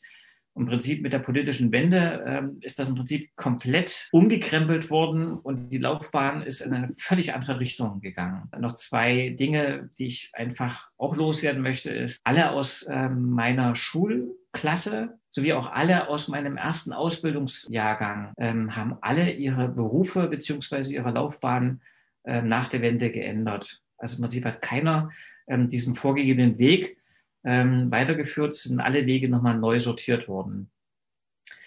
Ja, das ist meine ähm, Geschichte, ähm, wie ich ins Eichsfeld gekommen bin, in das schöne, in das schöne Süd Südeichsfeld. In der größten Landgemeinde übrigens von Thüringen, Südeichsfeld. Bernd Schmelzer aus Hauröden. Er war Maschinist für Aufbereitungs- und Förderanlagen und arbeitete von 1976 bis 1993 als Kumpel auf dem Schacht im Kaliwerk Thomas Münzer Bischofferode. Den langen Kampf gegen die Schließung des Werkes hat, erlebte er also direkt mit. Ja, was soll ich groß erzählen? Ich bin nicht sehr regelgewandt und sprachgewandt. Ich verliere auch mal den roten Faden, aber ich soll erzählen, wurde gebeten vom Verlag, um meine Lebensgeschichte ein bisschen zu schildern, die ja mit dem Eichsfeld und mit dem Kaliberg Bischofrode verbunden ist. Ich wurde hier normal zur Welt gebracht, habe hier meine Kindheit verlebt, war zehn Jahre in der Schule, die Eltern waren auf dem Schacht. Im Prinzip Schulfreunde der Eltern waren auf dem Schacht. Es war klar, dass wir eine Lehre auf dem Schacht anfangen, weil das war hier der Lebensmittelpunkt. Wir waren ja als Kinder schon im Ferienlager, wir waren als Kinder zur Weihnachtsfeier vom Schacht im Kulturhaus. Also es sind auch Busse gefahren, es war für jeden zu erreichen. Es war ein kulturelles, wirtschaftlicher Mittelpunkt hier in unserer Gegend. So, 1976, nach meiner zehn Jahre Schule, bin ich auf dem Schacht in die Lehre gegangen als Maschinist für Aufbereitungs- und Förderungsanlagen. Zuerst in der Lehre ging es erst mal ein, zwei Wochen ab auf dem Kiffhäuser aufs Ratsfeld, da war die obligatorische GST-Ausbildung. Dann kam ich ins Lehrlingswohnheim nach Rossleben. Kann mich noch erinnern, im ersten Lehrjahr gab es 108 Ostmark. Naja, im zweiten hat man dann schon 140, aber man kam ja zurecht, das war ja alles billig. Am Ende der Lehre wurde ich gleich in die Produktion gesteckt. Ich musste während ich Lehrling war, schon zwei bis drei verschiedene Posten und Stationen besetzen und bedienen, weil keine Leute da waren. Dadurch hat dann die Fabrikleitung gesagt, hat mich vorfristig ab, die Prüfung ableben lassen, hat mich äh, auslernen lassen und ich wurde voll eingestellt nach anderthalb Jahren aufgrund der Leistung. Ja, was gab es dann noch? Drei Jahre NVA, oben auf der Unteroffiziersschule, auf der Technischen in Prora habe ich angefangen als Kfz-Showmeister zu lernen. Ich war dann nach der Unteroffizierschule wieder hier im Eichsfeld, zum Beispiel im Kreuz Ebra, auf der Radarstation Erfurt Sprödau, dort mit waren wir verbunden, war 82 nach der Entlassung wieder auf dem Schacht. Und dort habe ich dann gearbeitet bis 93. Eigentlich war geplant das Leben lang. Vater, Mutter, wie gesagt, alle waren dort. Aber 93 wurde ja der Kali-Fusionsvertrag so langsam mal ruchbar, was da alles drin stand. Stand ja unter anderem drin, alle ostdeutschen Werke werden geschlossen zur Marktbereinigung. Und unter anderem auch unser Werk. Bei den verschiedenen anderen Gruben haben wir uns immer noch gesagt, die sind ausgeseizen, die haben nicht so einen hohen äh, Rohsalzanteil in der Förderung und, und, und. Bischof Roth ist das modernste Werk, bringt die meisten Devisen, aber es hat ja alles nichts genutzt. Es ging darum, die Fördermenge auf Weltmarkt zu reduzieren und dadurch den Profit aufrechtzuerhalten. Gut, 93 war es dann soweit. Wir haben uns auf die Hinterbeine gestellt, Hungerstreik gemacht. Wir waren zur Kali-Seitz, Aktionärsversammlung KC. Wir haben vor der Treuhand demonstriert vom Landtag in Erfurt, so ziemlich überall. Aber es letztendlich hat es nicht gebracht wurde sogar der einzige Konkurrent, äh, der das Werk privatisieren wollte, wurde ausgebotet und wirtschaftlich kaputt gemacht. Na gut, wir gingen in eine Auffanggesellschaft und dann wurden wir angeworben von verschiedenen Firmen, die Leute suchen zur Ausbildung, zur Umschulung. Ein großer Slogan war vom Bergmann zu Baggerfahrer. Firma Kirchner und Hersfeld, Straßenbaufirma, hat hier eine Niederlassung eröffnet in Sondershausen, Erfurt und die suchten dringend Leute und das bot sich an. Kali-Kumpel, Großgeräte. Ja, da haben wir 30 haben sich das angeguckt. Für die meisten war aber die Arbeit zu schwer oder zu ungewohnt zum Schluss waren wir noch sechs, acht Leute, die durchgehalten haben, die die Ausbildung durchgezogen haben und dann noch einen Abschluss gemacht haben vor der Industrie- und Handelskammer Kassel als geprüfter Baumaschinenführer. Ein Tag Theorie, ein Tag Praxis auf dem Platz, ein Tag in der Werkstatt. Das war nun mein zweiter Beruf. Eigentlich hatten sie mich schon zur Wende vom Schacht delegiert auf Meisterschule. Das habe ich zwei Jahre gemacht. Dann kam aber die Wende. Und nach der Wende sind die ganzen Fächer, die wir dort hatten, dialektischer Materialismus und diese ganzen Lehren sind dann ausgeflogen. Dafür kam dann mehr Mathematik, Physik rein. Aber 91 hat sich dann herausgestellt, den sozialistischen Industriemeister als solchen gibt es nicht mehr, der wird auch nicht mehr geprüft. Es waren ja bundesdeutsche äh, ne, Strukturen implementiert oder schon eingestellt. Und es gibt jetzt ein Meister Metall. Und nur wer Metall gelernt hat und drei Jahre drin gearbeitet hat, wird er zur Prüfung zugelassen. Also war der Lehrgang im Prinzip von den 20 Leuten waren nur noch acht Leute da. Ich hatte mal wieder meine Zeit am Wochenende alles versetzt. Naja, gut. Wieder ein Sprung zur Firma Kirchner, den nächsten Beruf gelernt. Aber dann waren wir knappes Jahr eingestellt, befristet an verschiedenen Bau-, Großbaustellen an der A4, Zeitsgrundbrücke, am Eisenbahnverbau der Strecke Hamburg-Berlin. War interessant, hat Spaß gemacht. Das war natürlich auch hart. Aber nach einem Jahr äh, kam eben der obligatorische Brief, aufgrund der Baukonjunktur können wir nicht weiter beschäftigen. Die Niederlassungen in Sondershausen, in Erfurt werden geschlossen und da stand ich wieder auf der Straße. hm, Arbeitslosigkeit. Und dann habe ich mich äh, nach was umgeguckt und beworben und Bekannte wollten mich mitnehmen als Dreher. Ich sage, Dreher, Metall habe ich noch nie gemacht in meinem Leben.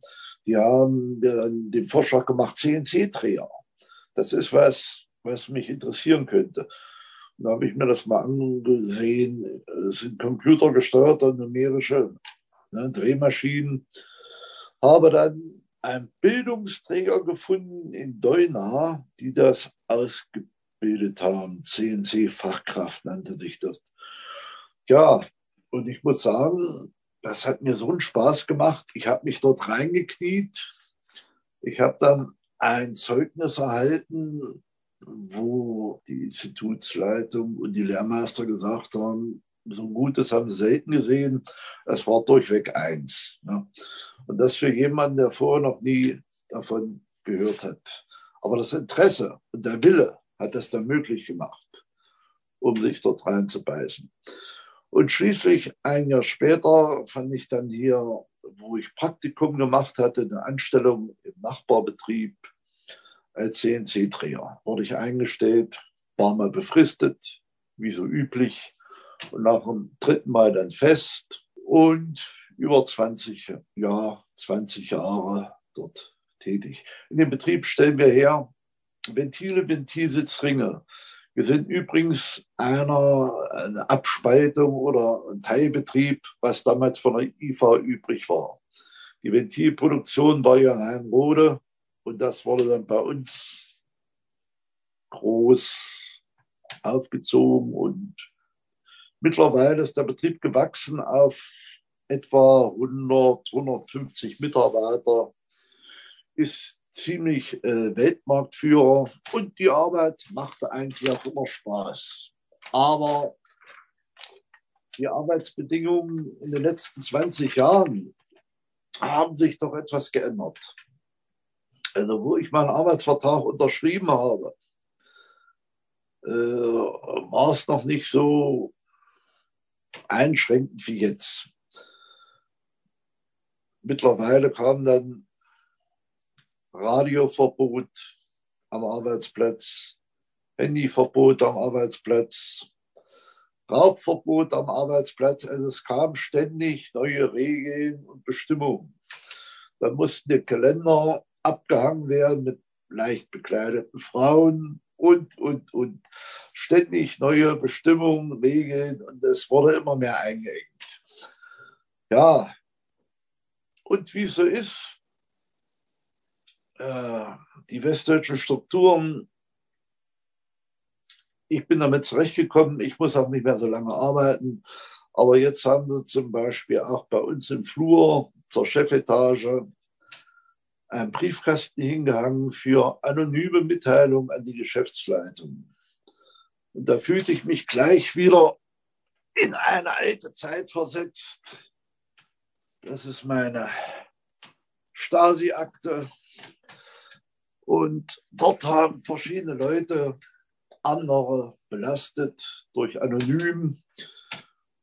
Und ein paar sind oder gegangen worden, rausgeflogen. Und was soll ich sagen? Vor acht Wochen hat es auch mich erwischt. Ich wurde gebeten, nach Hause zu gehen von der, von der Schicht, weil ich hatte Erkältungszeichen, Anzeichen.